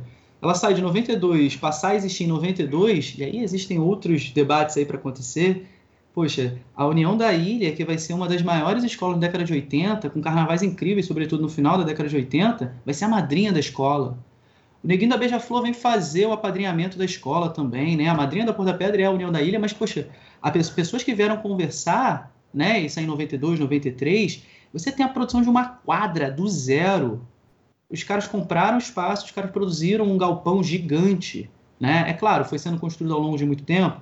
Eu fiz uma entrevista uma vez com, com o, o, incrível carnavalesco que é o Mauro Quintais. Ele, assim, inclusive vejam né, o Quinta com, com Quintais, quem não sei se está tendo programas ao vivo, mas assim, procurem um pouco no, no, no YouTube, são programas maravilhosos para quem quer conversar um pouco sobre carnaval, sobre vários aspectos. É muito legal. Quinta com Quintais. E aí, certa vez eu conversei com o Mauro, e assim, uma pessoa incrível, incrível demais, sabe? Ele é um dos maiores carnavalescos que eu vi ao longo da minha vida. e o cara me recebeu como se fosse uma pessoa normal. ele é um artista de mão cheia, ele me recebeu e foi entrevistado, sabe? E ficamos horas e depois marcamos um outro momento, um café. Mauro é uma pessoa maravilhosa. É, ele está hoje em São Paulo porque eu acho que ele traz mais, ele percebe mais credibilidade no Carnaval Paulista e está muito certo nisso. Mas um dia eu rogo que ele volte a Pôr da Pedra. Cara, tem as coisas que são só o torcedor quer, né? Mauro Quintais no Carnavalesco, Ketula, Rainha de Bateria. Deixa eu ver quem mais. tem uma galera boa aí que eu gostaria também que voltasse. É... E aí, nesse momento, eu quero perceber que a União da Ilha passa a padrinhar o Pôr da Pedra. Vocês têm alguma pergunta, algum momento para falar? Porque eu vou continuar agora na década de 90, mas a gente pode voltar um pouquinho aqui. Eu tenho sim, Bruno. Eu, eu queria, na verdade, assim, você já tá, já iniciou a resposta antes de eu perguntar, né? Como diz o Simon, você acertou a flecha antes de tirar, acertou o alvo antes de tirar a flecha, né? E que eu, a pergunta que eu tinha para te fazer justamente tem a ver com a União da Ilha do Governador, com a Estrada da Cacuia, né? Eu, ontem eu estava no, no, aniversário na Ilha do Governador de um grande amigo meu e eu trouxe para ele esse panorama, né? Do, do, do estudo que eu estava fazendo para poder bater um papo contigo, da entrevista que a gente ia fazer contigo e tal, e ele me contou um pouco da história da, da, da União da Liga Governador, né? Que era um time de futebol também, era a União FC, se não me engano. Exato. Que ficava, que ficava na estrada da Cacuia, que deu origem à Ilha do Governador. Isso. Então a pergunta que eu, a, a pergunta que eu tinha aqui é, pensado para poder te fazer, já tem a ver com, a tua, com o final da tua resposta, né?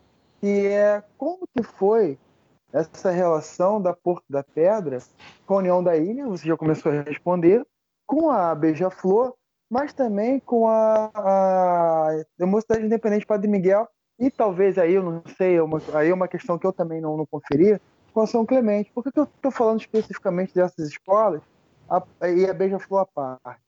Porque a São Clemente, a Mocidade e a União da Ilha, tal qual o Porto da Pedra, também tiveram sua origem ou, ou, ou se cimentaram as suas bases inicialmente como clubes de futebol, né? E eu queria saber se isso teve alguma relação nessa aproximação do Porto da Pedra, principalmente, como você já estava falando, com a União da Ilha. Que me parece que são, são histórias assim que se, se convergem, né? são similares, têm suas similaridades, similaridades tal, né? tem, tem coisas que se, se reproduzem nessa, nessas histórias. Então, eu queria que você trouxesse assim, esse, um panorama dessa relação da Porta da Pedra, principalmente com a, com a União da Ilha, mas também com as outras escolas que eu citei, principalmente a Mocidade, né? Vai lá, meu querido, que a bola tá contigo de novo. Valeu, mano. Vou matar aqui no peito.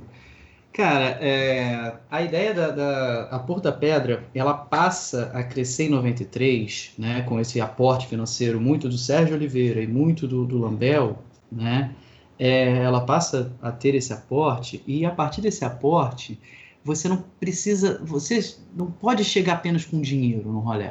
Concordam? Você tem dinheiro, e aí? Você vai para dentro de uma, vai uma festa lá, né? A festa do carnaval. Aí vamos todos nós, com cada um vai mandar um representante. Tem muito dinheiro, mas será que isso vale tanto? É claro, não sejamos, não sejamos hipócritas, né? Claro que vale. Fazer um carnaval hoje, poxa, você está batendo um bom carnaval, não sei, 15, 20 milhões por baixo. Olha que loucura, né? É, então, ter dinheiro é um facilitador, é, claro, um encaminhador de um bom carnaval. Mas ter relações é muito importante. E aí eu vejo na década de 90, 93, 92, 93, a Porto da Pedra fazendo muitos contatos com muitas pessoas. E é, eu vejo que existe uma busca pela identidade da escola. Por exemplo, Nesse momento, os caras tiram do nada a ideia, a ideia do tigre. Se eu contar, eu acho que a gente tem até uma. Né, quem é da escola tem até uma, uma brochada. Porque assim, a ideia do tigre surgiu num Globo Repórter. Olha que loucura. Ah, o Tigre. E aí o que, que acontece? Eu acho que assim, dá uma brochada por saber sobre essa questão? Acho que não, né? É, é muito mais a, a, interpretação que se faz. Percebe? A década de 90 passa a ter um novo olhar sobre a Porra da Pedra. O Lambert, sempre eu falo para você, gente, década de 80 a escola não tinha auspícios de ir para o Rio para disputar Intendente Magalhães. Não tinha condição. Né? Depois a gente pode até falar sobre como, poxa, em 96 ou 97, Lambert faz uma. Ele para a ponte de Rio-Niterói que é a principal ponte do Rio. O cara para a ponte para poder passar com os carros alegóricos do Rio de Janeiro. Assim, existem várias coisas que são feitas ali que a Porra da Pedra quer se propagar. Isso que eu imagino, isso não foi sem querer. Isso não foi assim, ah, vamos fazer um carnaval, nesse carnaval a gente vai chegar lá no, no Rio. Não, existia um plano de ação. É isso que eu acho incrível na década de 90 da escola. Lambel, Sérgio Oliveira, é, outras figuras, Lelego, uh, voltam a, a, figurar aí 92, 93, e a escola teria que passar por todo o encaminhado, né? Olha, primeiro lá atrás, grupo de, de... Eita, é vistoria, a palavra não é vistoria, peço desculpas pela palavra que eu esqueci, mas é um grupo de, de avaliação, acho que a palavra é avaliação mesmo, tá? Que você bota ali para o pessoal ver, olha, não, ano que vem você está na série E. Então, tipo, tinha que passar E, aí ganhar D, C, B, A, especial. Eu não sei ao certo se é exatamente essa a, a cronologia, a época, né? São tantas as produções né, de, de, disputas e tantos grupos que existem politicamente no carnaval que eu posso estar até enganado. Mas só trazendo aqui uma coisa bem, bem simples para a gente perceber. E aí, cara, a Porra da Pedra não tinha tempo para fazer isso. Quando, é, quando eu digo isso, ela não quis ser, é, é, de maneira alguma, passar. Eu acho que passar por todas essas etapas a Porto da Pedra vai conversar com senadores. A Porto da Lambel vai conversar com senadores. Lambel vai conversar, Sérgio Oliveira vai conversar com o governador sobre a Porto da Pedra, sobre como o bairro. E aí, novamente, os caras vão chegar e falar assim: a gente tem quase 100 mil pessoas morando no Porto da Pedra. Vai botar a gente para vai ajudar a gente com o bloco? Percebam como que os caras já têm consciência do que eles têm. Poder político também que eles agregaram, né? Total, total. Os caras. Desculpa. E tem uma, para além do poder político, o poder político no próprio bairro. Não tinha assalto. Não tinha uma coisa como essa. Novamente, eu não estou tentando romantizar nenhum tipo de, né, de, de, olho por olho, dente por dente, mas é, existia isso naquela época. Então a escola, o que, que eu quero dizer com essa minha fala? A escola pensava o bairro de maneira muito ampla, de maneira a pensar a segurança. Hoje em dia a escola pensa, a Mangueira pensa a segurança da, do, da favela? Não sei se um dia pensou, não é esse é meu ponto. Eu quero pensar que sim, a Porta da Pera fez isso. Quando a Porta Pera criou a sua segunda quadra, e aí no meu, no meu entender, talvez uma terceira ou quarta ou quinta, porque você tem vários pequenos é, tapumes sendo colocados, vários pequenos telhados sendo colocados na época do bloco, na década de 80, mas aí cronologicamente percebo que existem, agora eu quero falar que existem duas quadras, uma no, no na ATN, que é essa primeira quadra, e, e os caras constroem do zero, os caras compram um terreno, constroem uma quadra, eles olham para o Mauro Quintais, que nesse momento ele está se eu não me engano, ele, ele é auxiliar dentro da Viradouro de, do, do Joãozinho 30. Olha só, hein? E eles trazem, eles apostam no Paulo Quintais, e aí o Paulo Quintais é um garoto à época. E aí eu quero trazer a fala do Paulo. Quando o Paulo se torna, Paulo Quintais se torna carnavalesco, eles falam, era de impossível você sair do bairro. Você chegava no bairro, o pessoal falava, pô, você é o carnavalesco, senta aqui, ó. Você, você quer o que? Uma cervejinha? Pô, pra hora.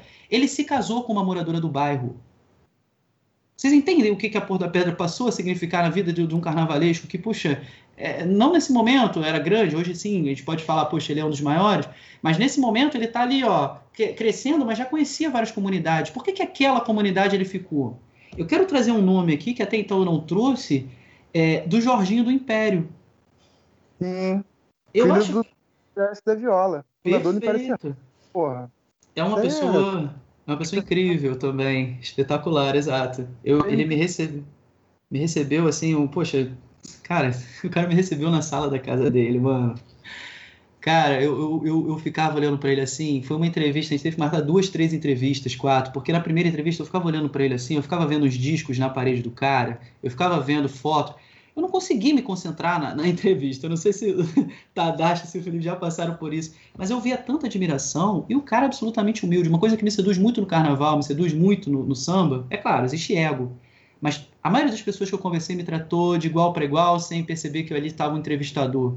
E basicamente eu era um apaixonado escrevendo sobre a história da escola. As pessoas me recebiam com muita, sabe? Poxa, eu sentei no sofá do, do Jorginho do Império. Eu posso falar isso. O cara é uma das pessoas mais sensacionais. Olha, o cara vai ajudar a montar dentro, ele é do Império Serrano, certo? Ele vai montar dentro do Império Serrano uma produção na década de 80 que é muito interessante. O padrão cultural, o padrão da escola, o padrão do entendimento uh, racial, o padrão de como eles se colocam na avenida do Império, isso tem muito a ver com a década de 80 e tem muito a ver com o dedo do Jorginho no Império. Se a escola, e aí eu estou falando do Império, se perdeu e quis se manter apenas numa coisa muito tradicional e aí não conseguiu compreender, por exemplo, como a Portela, que agora a bateria é mais acelerada e quer manter um ritmo mais cadenciado, e aí por isso hoje, para mim, está no acesso, o Império Serrano, por exemplo, eu quero perceber que na década de 80 os caras estão inovando. Sabe? Eles estão colocando é, é, ala de criança, estão ensaiando, estão ensaiando alas. Isso é comum hoje, na, na época não existia.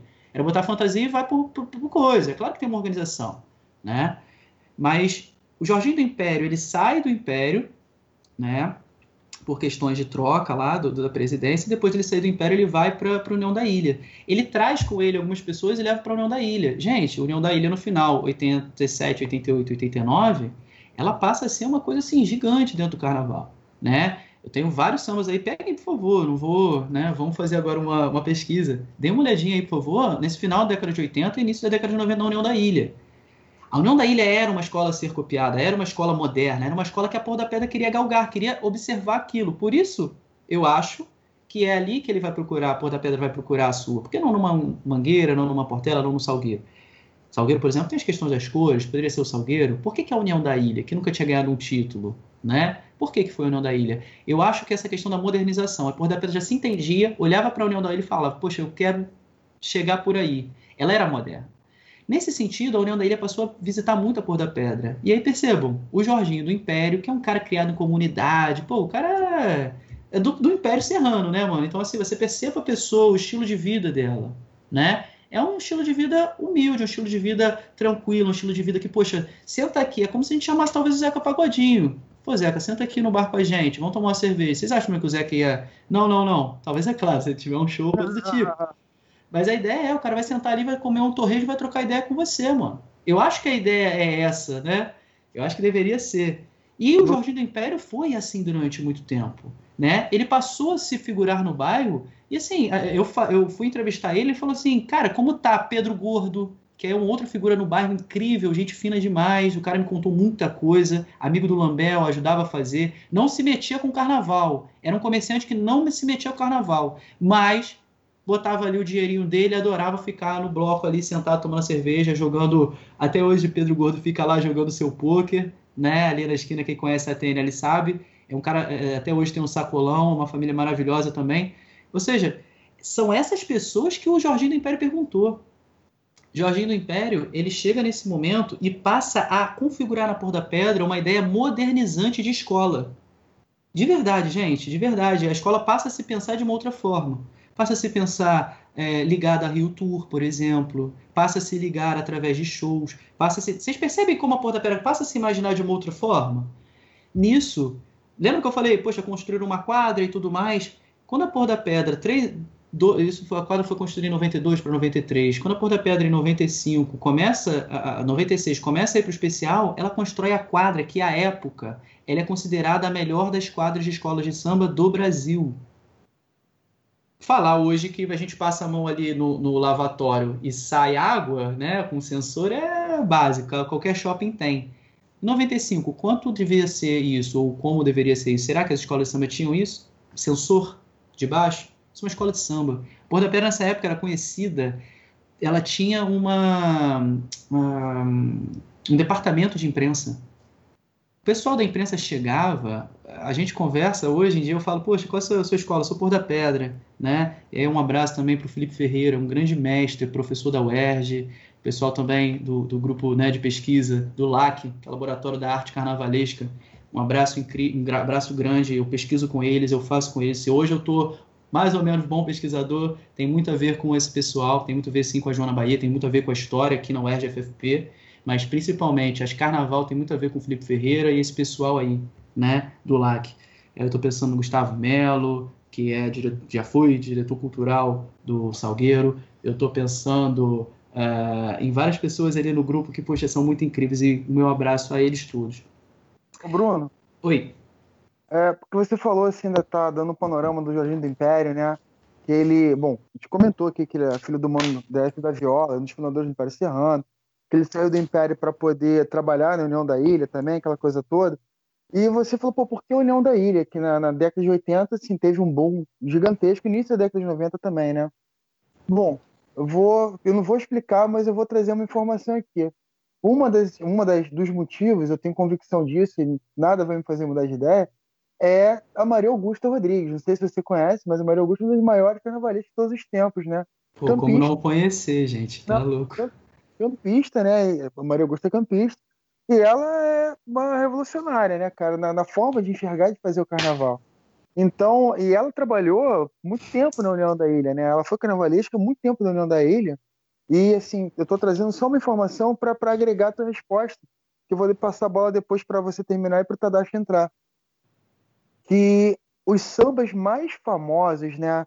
Os sambas mais lembrados, mais, mais, mais cultuados da União da Ilha, quem escreveu foi o Didi. Quem é o Didi? O Didi é o padrinho do Alberto Mussa, escritor que, que, que escreveu o livro é, Samba de Enredo História e Arte, junto com o Simas, que eu vi na tua referência da monografia, da, do mestrado.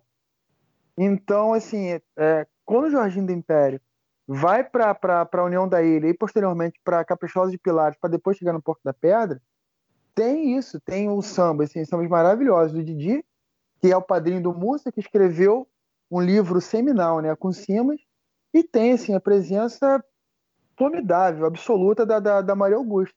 Então acho que isso complementa a tua, a tua indagação do porquê a União da Ilha e como que isso agregou, né, na construção do Jorginho do Império, quando ele chegou na, na, na Porta Pedra. Chegou, aí já chegou grande, né? Chegou galudo, peitudo e tal. Perfeito, querido. E assim, percebe, a galera ela sabia o que fazer com o dinheiro. Não eram loucos com dinheiro na mão fazendo. Eles sabiam, eles estavam sabendo falar com as pessoas corretas. Eles que eles queriam o que eles imaginaram. Não quero dizer que eles queriam, né? Mas imaginaram o ponto onde, ele, o, ponto onde eles queriam chegar. Eles queriam e aí existe um plano. Vamos chegar ao especial. Aí existe um plano, né? É, só vou voltar aqui, né, para comentar um pouquinho dessa década de, de 90, né? Mas aí eu já vou um pouco para esse carnaval aí de onde eu entendo que seja o ápice. Mas assim, não posso deixar de lembrar de alguns amigos que eu deixei de tocar, né? Cássio, Carla, Léo Antan, o Bora. É, eu tenho grandes amigos lá no LAC que eu não posso deixar de conversar, né? Carlinha, um amor de pessoas, são pesquisadores incríveis, tá? O Antônio, poxa, talvez, talvez não. O maior desenhista que eu conheço é o Antônio. Vale a pena depois bater um papo com ele, ele também tem um trabalho incrível sobre carnaval. Bom, gente, Cássio também. Poxa, o Cássio sabe bastante sobre isso. O Cássio trabalhou muito na ilha. Depois vale a pena a gente conversar com ele. Uma pessoa, geógrafo, doutor, alto nível de conversa, alto nível de pessoa e alto nível de conversa. Vale a pena depois a gente trocar essas figurinhas, trocar esses, esses, né, esses nomes, essas, essas possibilidades. Bom, é, eu quero pensar aqui realmente que é, as escolas elas tem um espírito, e esse espírito estava sendo proposto nesse momento. Ao passo que eu crio um, uma ideia do que é a Por da Pedra, ninguém me tira da cabeça que aquilo é a Por da Pedra. Então você passa a ter uma narrativa muito forte sobre a escola nesse momento. Tá? É, se antes eu tinha um bairro, se antes eu tinha toda uma questão que auxiliava a Por da Pedra, agora eu percebo que a Por da Pedra auxilia muito mais o bairro. Tá? Mas eu também percebo que a Porra da Pedra passa a perceber, a, a galgar a, a, o especial, passa a perceber o Rio, né? E nisso a escola começa a fazer muitos contatos. Dentro desses contatos, Jorginho do Império. Jorginho do Império passa a. Ele vem fazer um show na escola, passa que o pessoal adora ele e tal, bate papo lá. E aí o Jorginho vem para a escola, passa a ser o diretor de carnaval, ele tem várias funções ao longo do seu tempo. E a escola, nesse momento aí, começa a crescer muito, muito, muito, muito. Né? O Cabrinha volta à escola, passa a auxiliar também. Ou seja, percebam, olha os nomes que eu estou trazendo. Né? O Lelego está nessa escola de samba. Percebam, o que eu estou comentando é as pessoas lá de 73 estão retornando todas agora. Então acaba que essa narrativa, o próprio Paulinho Chafim, ele fica um tempo afastado, mas com toda certeza depois ele retoma, retorna à escola. Né? Então você tem essas pessoas retornando. Mas a escola agora se pensa maior. Nesse sentido, a Pôr da Pedra passa a tocar as pessoas corretas. A Pôr da Pedra vai para o especial em 95, se eu não me engano, tá? E aí ela passa a fazer enredos e sambas que são muito interessantes e começam a muito colocar a escola num patamar de crítico. Você comentou, por exemplo, sobre a São Clemente. Eu não sei se por da Pedra São Clemente naquele momento. Eu acho que elas estão disputando o um lugar, sabe? É, existe lá um lugar para o Mangueira, um lugar para o Salgueiro, um lugar para Portela. Eu acho que a Porta da Pedra e a São Clemente nesse momento estão disputando um lugar, tá? É, até Grande Rio, talvez, nesse momento também esteja disputando esse lugar aí, né? Hoje em dia ela se consolida, mas na década de 90 tem várias escolas que estão buscando estar dentro das especiais, né? a Pôr da Pedra ela começa a fazer enredos, e aí olha que interessante, ela faz uma coisa que até então não tinha visto, né? O Mauro Quintais ele pensa uma trilogia de enredos, isso mesmo, uma trilogia, sabe? Que vai perceber uh, muito do que o Joãozinho 30 tentou fazer naquele enredo lá da Beija-Flor, tá? Uhum. Ah, e aí, Felipe, deixa eu tocar nesse ponto da Beija-Flor. Por que, que a Beija-Flor vem colocar aqui, né, os seus, seus dedos, que vem colocar aqui os seus olhares? eu acho que a, que a Beija-Flor, ela queria na década... A Beija-Flor, para mim, é a escola de samba que mais ela se molda à realidade. Na década de 70, ela fez enredos sobre a ditadura militar. Na década de 2000 e pouco, ela está falando sobre liberdade e coisas, né? Na década de 80, ela fala sobre ratos. Ela talvez seja a escola de samba que mais fala sobre liberdade ao passo que é uma escola de samba que antes ela tinha auxiliado a ditadura. E aqui eu não estou julgando ninguém, não, tá, gente? Aqui é carnaval, é isso mesmo, tá? É, a escola ela precisa. Jogar o jogo. Exato, ela não é resistência necessariamente. É claro que ela é resistência, mas ela é muito diálogo. A escola de samba, para mim, é mais diálogo do que necessariamente resistência, tá? Eu, eu penso dessa forma, não estou dizendo que eu estou correto, não. Mas a ideia para mim é que essa escola de samba ela dialoga lá, senão vai fazer o quê? Vai acabar com a escola de samba. Imagina, no meio da ditadura, uma escola de samba que vai falar mal da ditadura. Vai acabar a escola de samba, né? É por aí. E aí, o que, que acontece? A Pôr da Pedra faz, pensando no Joãozinho 30, talvez, isso aí é uma questão da minha cabeça, só o Mário Quintais vai poder nos falar, que a, se a inspiração dele foi ou não foi esse carnaval dos ratos e urubus, né? Devolvo a minha fantasia. É, mas a Porta da Pedra pensa uma sequência de três desfiles, que esses desfiles eles basicamente vão falar sobre os é, marginalizados da sociedade, né? A Porta da Pedra vai, ao longo de toda a sua, da sua história, ela vai querer ser um tanto quanto crítica. Só que, sendo bem sincero, eu acho que a Porta da Pedra foi mais crítica do que o necessário nesse momento, tá? Por quê? Né? Ela vai falar um enredo sobre os loucos, que para mim é o melhor dos enredos da escola quando toca o enredo. E assim, é, a letra eu acho incrível, porque tem palavras ali que remetem a São Gonçalo, tem palavras ali que falam, puxa, é, eu vi sair de um pavilhão em São Gonçalo, loucuras vindas de um imaginário tão loucos quanto o que a gente já, so, já contou. Ou seja, mano, tá vindo uma galera lá de São Gonçalo aí, ó, que vai botar para quebrar aqui. Sabe? Eu nunca mais escutei isso no, no enredo de da, da, da Por da Pedra, sabe? É, e é para mim o enredo mais bombástico. E aí a Porta Pedra fica lá no alto, né? A Porta Pedra fica super bem, aí os sonhos já estão tá começando a acontecer. A, a Porta da Pedra ela vai começar a, a, a, observar e falar: opa, calma aí, a gente não é só uma escola de samba, né? A Porta da Pedra, na verdade, esse enredo que eu estou falando para vocês, gente, é, é, o Cada Louco, né? Ele é de 97, eu estou enganado aqui, eu falei que era de 96, tá? Peço desculpas por isso. E aí, em 96, você tem o Carnaval dos Carnavais, que também assim é outro enredo que é incrível, né? Vai falar sobre a folia do mundo e vai falar sobre todo o mundo e tudo mais. E aí a Pôr da Pedra passa a entender, puxa, 96, eu falei um carnaval dos carnavais. E aí ela passa a crescer, ela passa a ser, eh, tá na boca da, da, da, pessoa. Ela sai do, do Rio, vem fazer desfile em São Gonçalo, vem fazer desfile junto com a Viradouro ali, né, no Barreto, em Niterói. Então a Pôr da Pedra ela começa a galgar vários espaços. E aí é aquela grande questão, né? É, de poder a pessoa, né? Eu não estou tentando dizer que o poder em si ele, ele é ruim, mas dar poder à pessoa, você demonstra, ela vai te demonstrar quem ela é, porque aí ela vai caminhar os caminhos que ela entende que é o correto, né? Porque ela tem o poder para fazer. E aí o que, que acontece no final das contas, né? A Pôr da Pedra ela vai começar a crescer, crescer, crescer, e no final das contas ela vai se entender enquanto uma igual às outras escolas. Eu acho que naquele momento ela não era igual.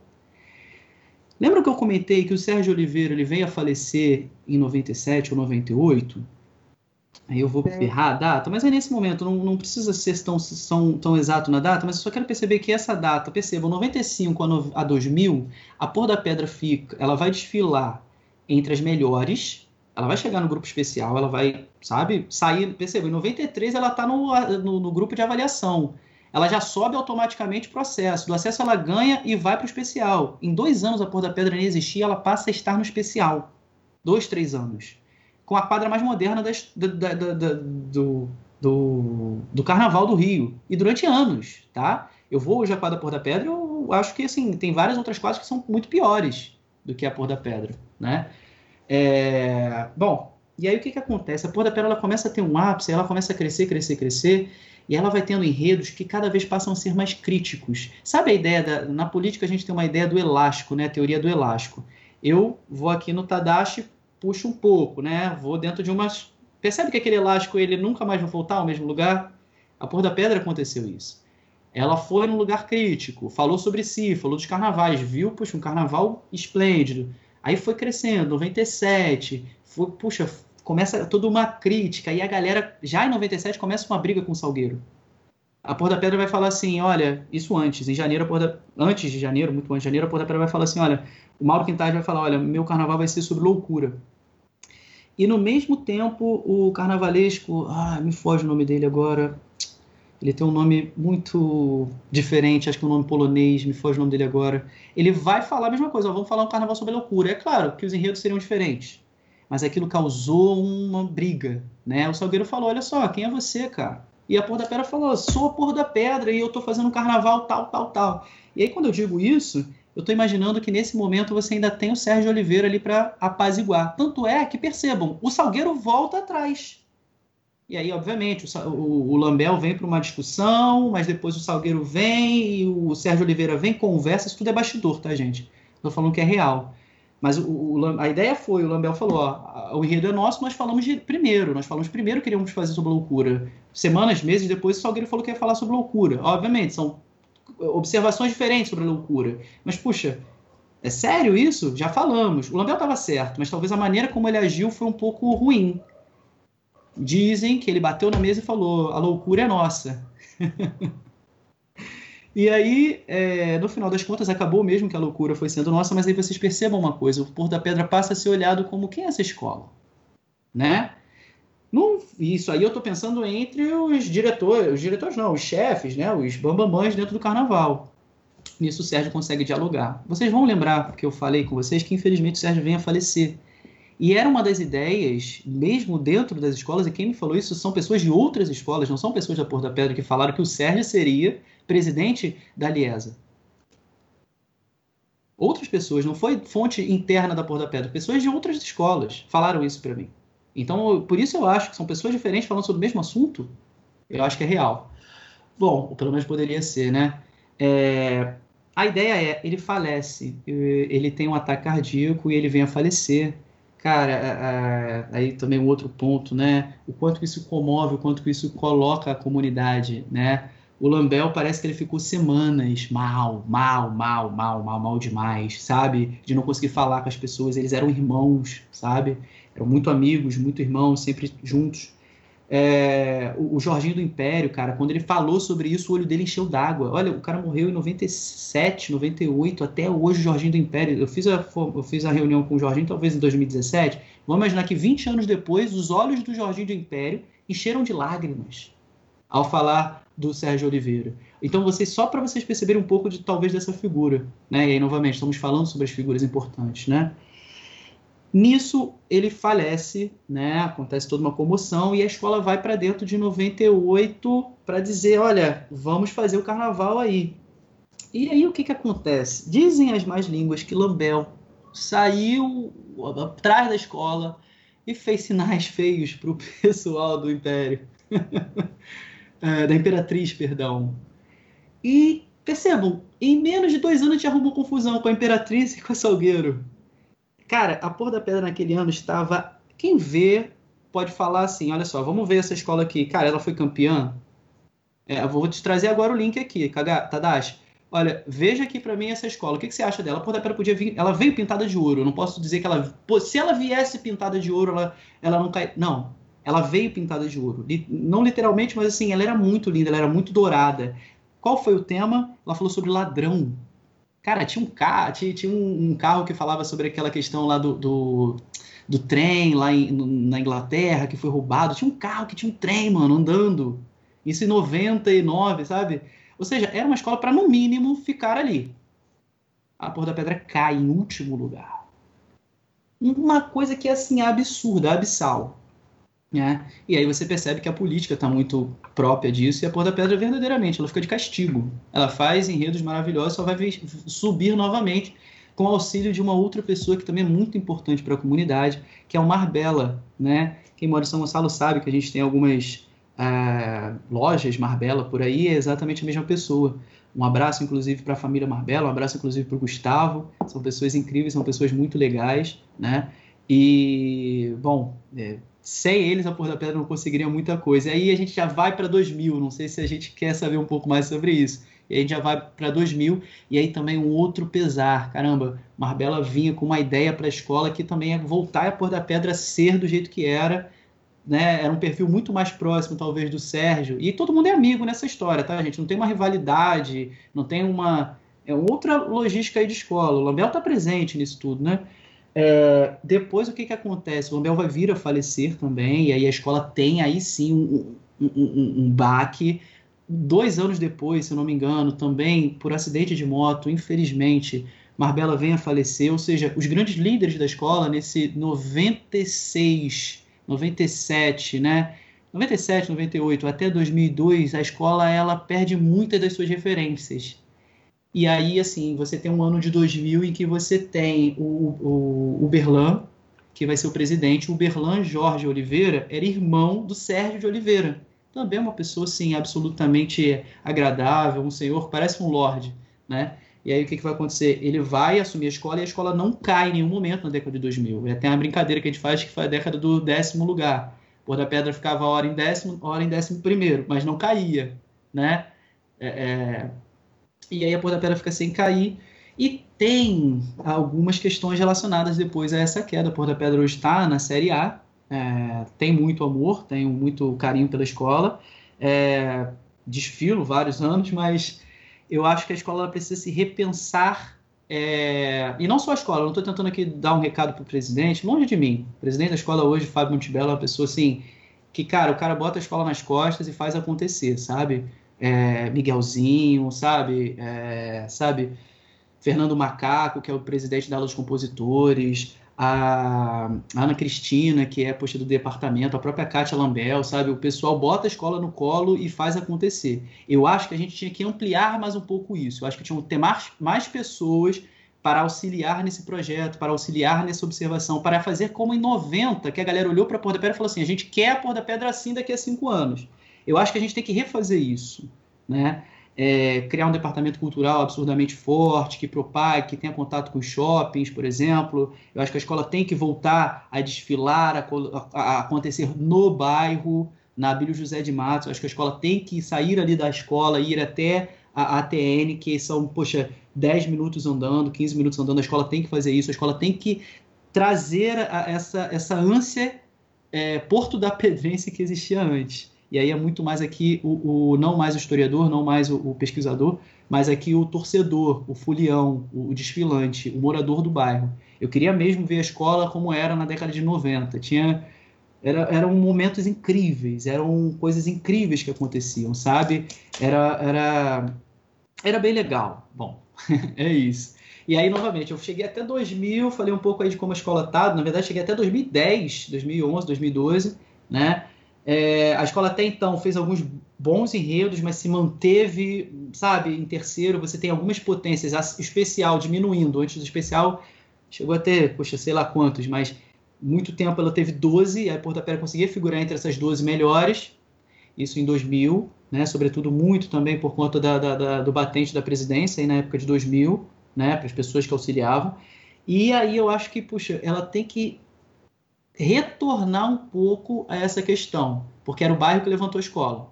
Né? E aí, sendo bem sincero, a diminuição no grupo especial fez com que todas as escolas, muitas escolas grandes descessem para o A.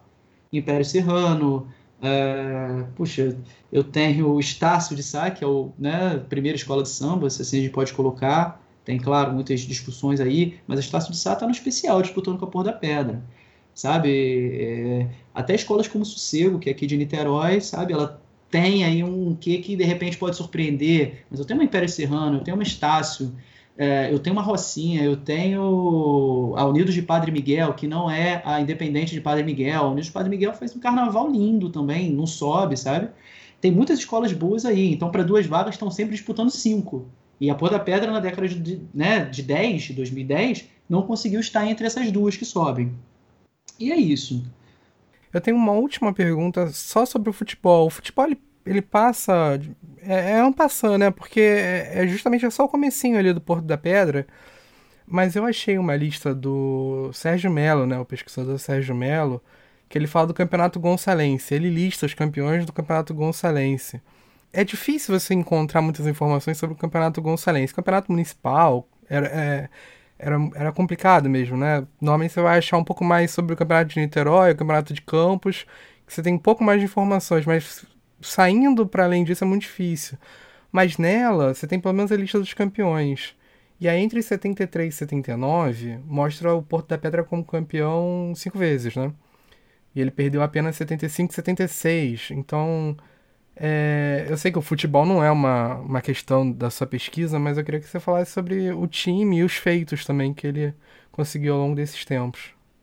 Tadashi, falando do futebol, é motivo de orgulho mesmo essa, essa informação. é, pensar que existe um campeonato gonçalense à época é errado. Por exemplo, existem vários campeonatos gonçalenses e aí você me traz um deles. Mas sim, a Porto da Pedra, ou Porto da Pedra, né? Ele é uma potência, ao que dizem, tá? Existiam dois times, e aí eu acho que a competição é muito pertinente, e aí eu quero trazer novamente aquele ponto lá atrás que a gente estava falando, poxa, é só a Porto da Pedra? A escola saiu, o bloco saiu do clube. Poxa, no Porto da Pedra existia um outro time que se chamava Santos, Santos Futebol Clube, né? É, muito referência, obviamente, ao Santos, ao Pelé e tudo mais. E a ideia ali era um, e era um grande rival. E também parece que existiam pessoas ali que jogavam muito. E também do Santos ajudar, pessoas do Santos saíam para ajudar a, a, na produção do bloco. E o time em si, né, ele, ele era muito bom, ao que me parece. Tinha um Ameriquinho no gol, que ele era um bom goleiro. E o pessoal fala que o Ameriquinho era nível seleção carioca, sabe? Real.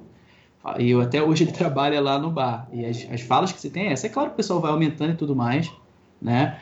Tinha o próprio pessoal né, da, da, da escola vai participar desse clube, e aí eles percebem, uma coisa não se deixa pela outra, né? O carnaval não é deixado pelo futebol, o futebol não é deixado pelo carnaval. Parte desse clube, desse time aí, ele vai sendo é, modificado porque o que, que acontece? Saindo do campo e indo para o salão. Por isso que, de repente, na década de 80, 90, você não vai ver tanto. Porque esses dois times passaram a, a, a se desmembrar e ir para salão, para salões né, de, de, de, futsal. Por quê? Porque lembra que eu comentei que era comum à época, 60, 70, você ter centenas não, mas dezenas de terrenos baldios? Até hoje no bairro, penso aqui rapidamente, eu tenho dois campos aqui né, pensando rapidamente, fora os campos mesmo, o, o né, o barrão mesmo que a gente pode jogar bola. Pensando rapidamente aqui, mesmo na, rua da quadra, a gente tem. Eu estou pensando campo aberto, tá? Campão mesmo. Campo do Cruzeiro, por exemplo, é um. Né? É, esse, esse time ele fica na memória desse pessoal como um excelente time de campo. Essa galera vai saindo do campo porque os campos vão acabando.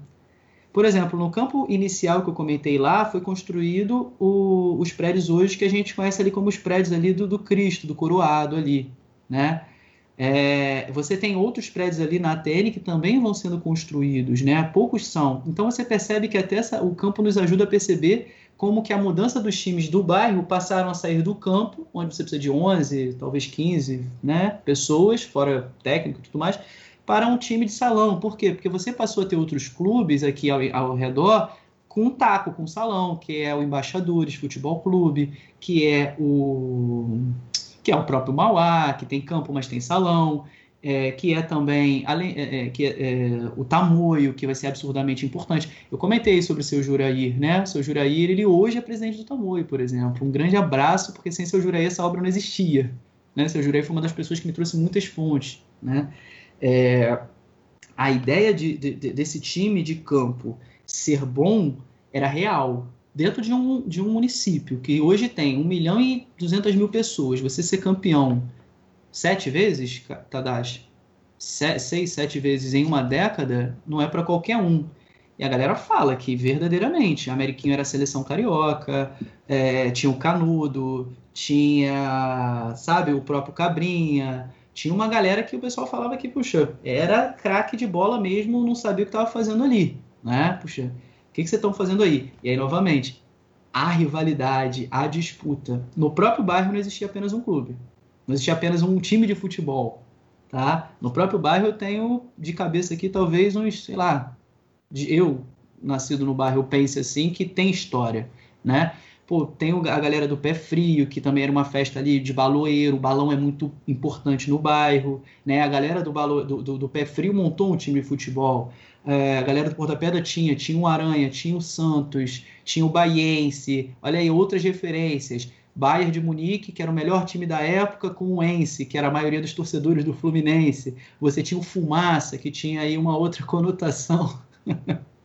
Você tem vários times aí no bairro, sabe? E são times que até hoje a gente lembra deles. E como eu teorizo isso? Eles tinham campos de futebol para jogar, abertos, de graça. Bastava eles cuidarem do campo. E aí, novamente, eu vou tocando em todos aqueles pontos que eu toquei ao longo do nosso podcast o bairro observa a si próprio, e eu acho que isso é o diferencial dessa década de 60, 70, 80, 70 principalmente. Então, Bruno, a gente pô, falou pra caramba, né, ao longo dessas duas horas, praticamente, de entrevista, de gravação. Você aprendeu muita coisa contigo, me emocionei demais, assim, com várias falas tuas, né? O Tadashi trouxe uma série de outros questionamentos, questionamentos extremamente pertinentes também. Então, assim, eu tô, tô muito satisfeito de ter batido esse papo. Eu queria encerrar ele com uma pergunta que, na, na verdade, é, eu iria fazer no início do papo, só que a gente engatou numa, numa sequência, assim, numa sexta marcha, que ela acabou ficando para o final. E a pergunta é, por que que você, qual foi a tua premissa, né? Por que que você escreveu o livro? Por que que você escolheu o tema? Por que que você escreveu a, a, o mestrado sobre isso? E a pergunta é isso, por quê? Por que o Porto da Pedra? Por que a tua escolha? Vai Eita. Camarada, é a hora do gol. Eita. Mamão com açúcar pra você, é a hora do gol.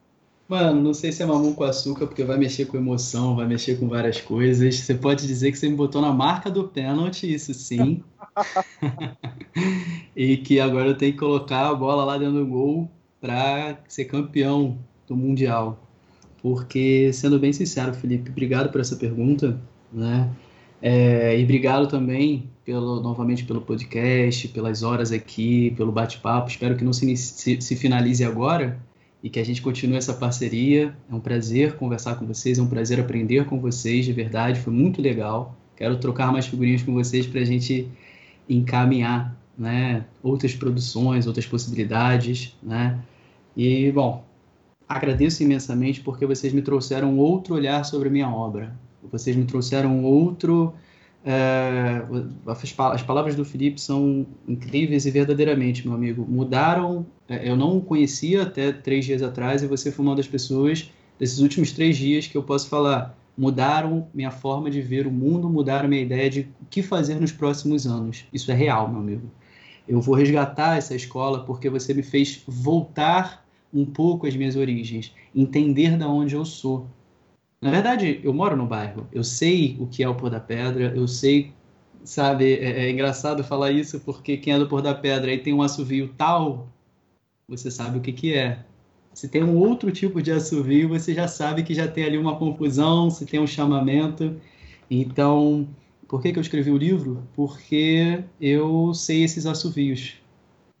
Por que, que eu escrevi o livro? Por que, que eu dediquei a minha obra a Porto da Pedra, tanto mestrado, né, que é um tema foi bem mais amplo, bem melhor, bem mais mais significativo a pesquisa, mas é muito acadêmico.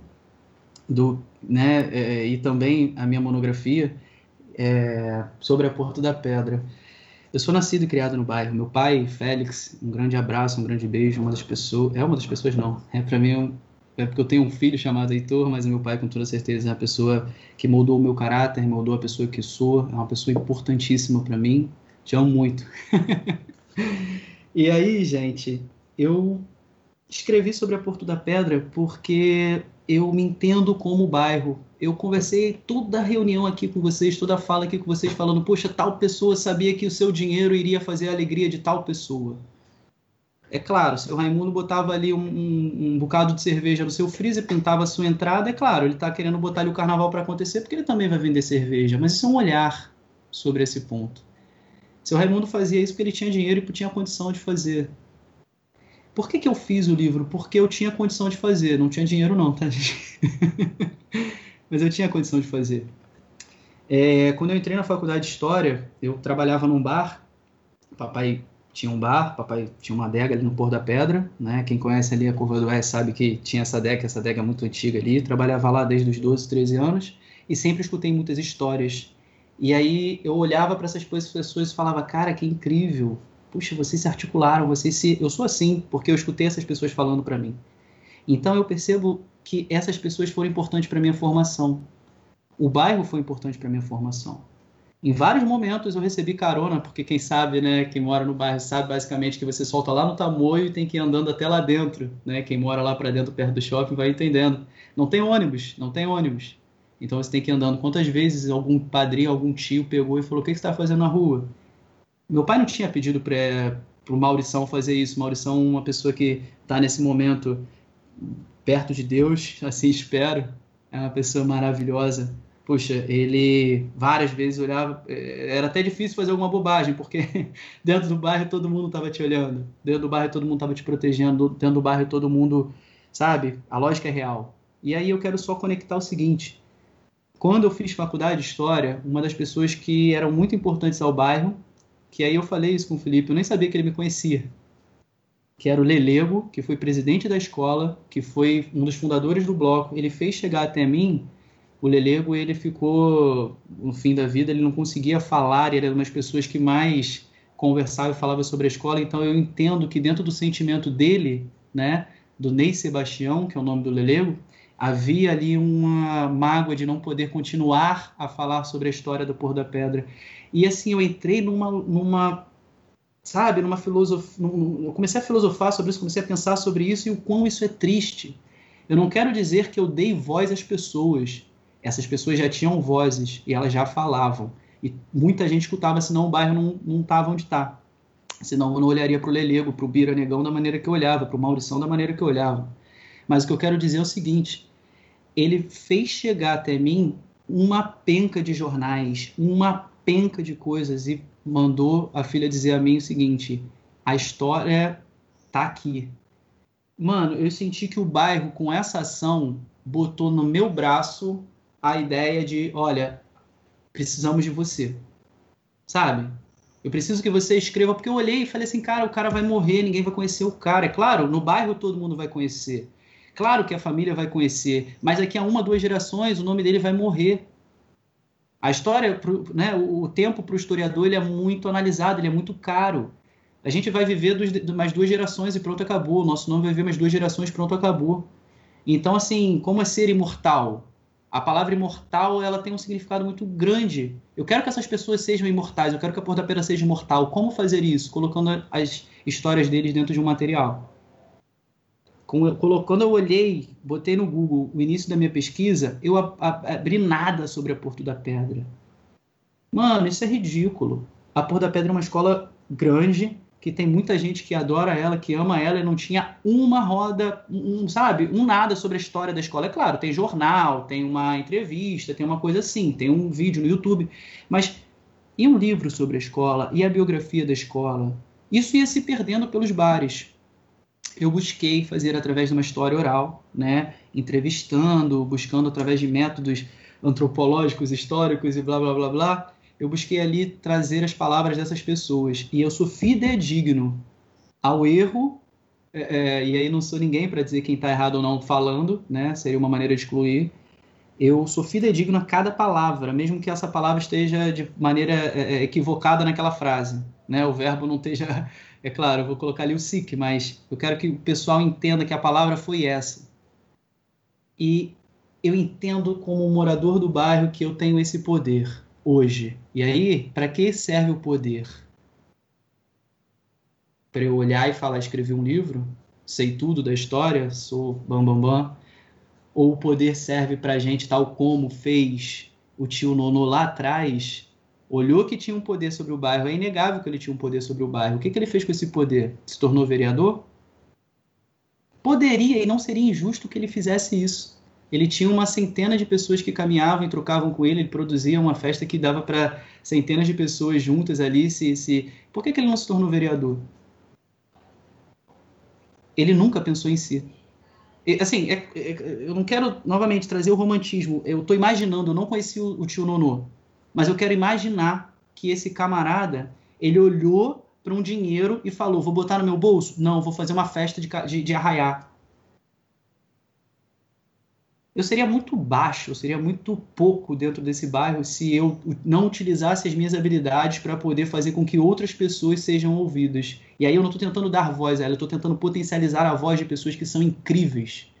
Eu estou usando a, a, a, o meu saber aqui para colocar pessoas que talvez nunca seriam conectadas a campos, Felipe. Você sabe quem é o Lelego hoje, você sabe que e essas pessoas não mais morrem, elas nunca mais vão morrer. Porque a partir de agora a gente tem escrito o nome delas dentro de um livro. As suas histórias estão escritas. E isso é história. E isso é formação de sujeito, isso é formação de comunidade, sabe? Se a gente for, se você me perguntar por que, que eu escrevi, é isso. Porque eu sou do bairro e sei fazer. Eu, eu me, me, acho obrigado, eu me achei obrigado num belo dia que o pessoal me trouxe um jornal, eu estava trabalhando no, no, na adega do meu pai, a filha do Lelego chegou com um bocado de jornais, eu já conheci ela de vista, ela me entregou e falou assim, meu pai mandou te dar. Minha primeira ideia era, caraca, Lelego me conhece? Não só conhecia, como sabia que eu era historiador. E entregou aquela missão para mim. Vocês, a palavra missão aí, ela tá muito... Eu não falei ela até então, mas eu acho que joguei ela agora e é real. Não sei, gente, eu acho que uma missão. E aí, por é, que, eu... te deu uma responsabilidade, né, cara? Ele falou assim, pô, Agora a resposta é tua, cara. Assume aí que é você que tá com a voz. É isso, a missão é nesse sentido, né? E é isso, sabe? Eu não quero trazer que eu sou historiador da Porto da Pedra, como já fui vendido, mas eu mesmo nunca me coloquei dessa forma, sabe? Eu acho que tem pessoas que. Que eu, eu me coloco, eu, eu fico muito feliz, porque aí eu posso falar. Eu fui a primeira pessoa a escrever um material sobre a Porto da Pedra. E não falo isso com ego, eu falo isso, puxa, eu dei o ponto inicial.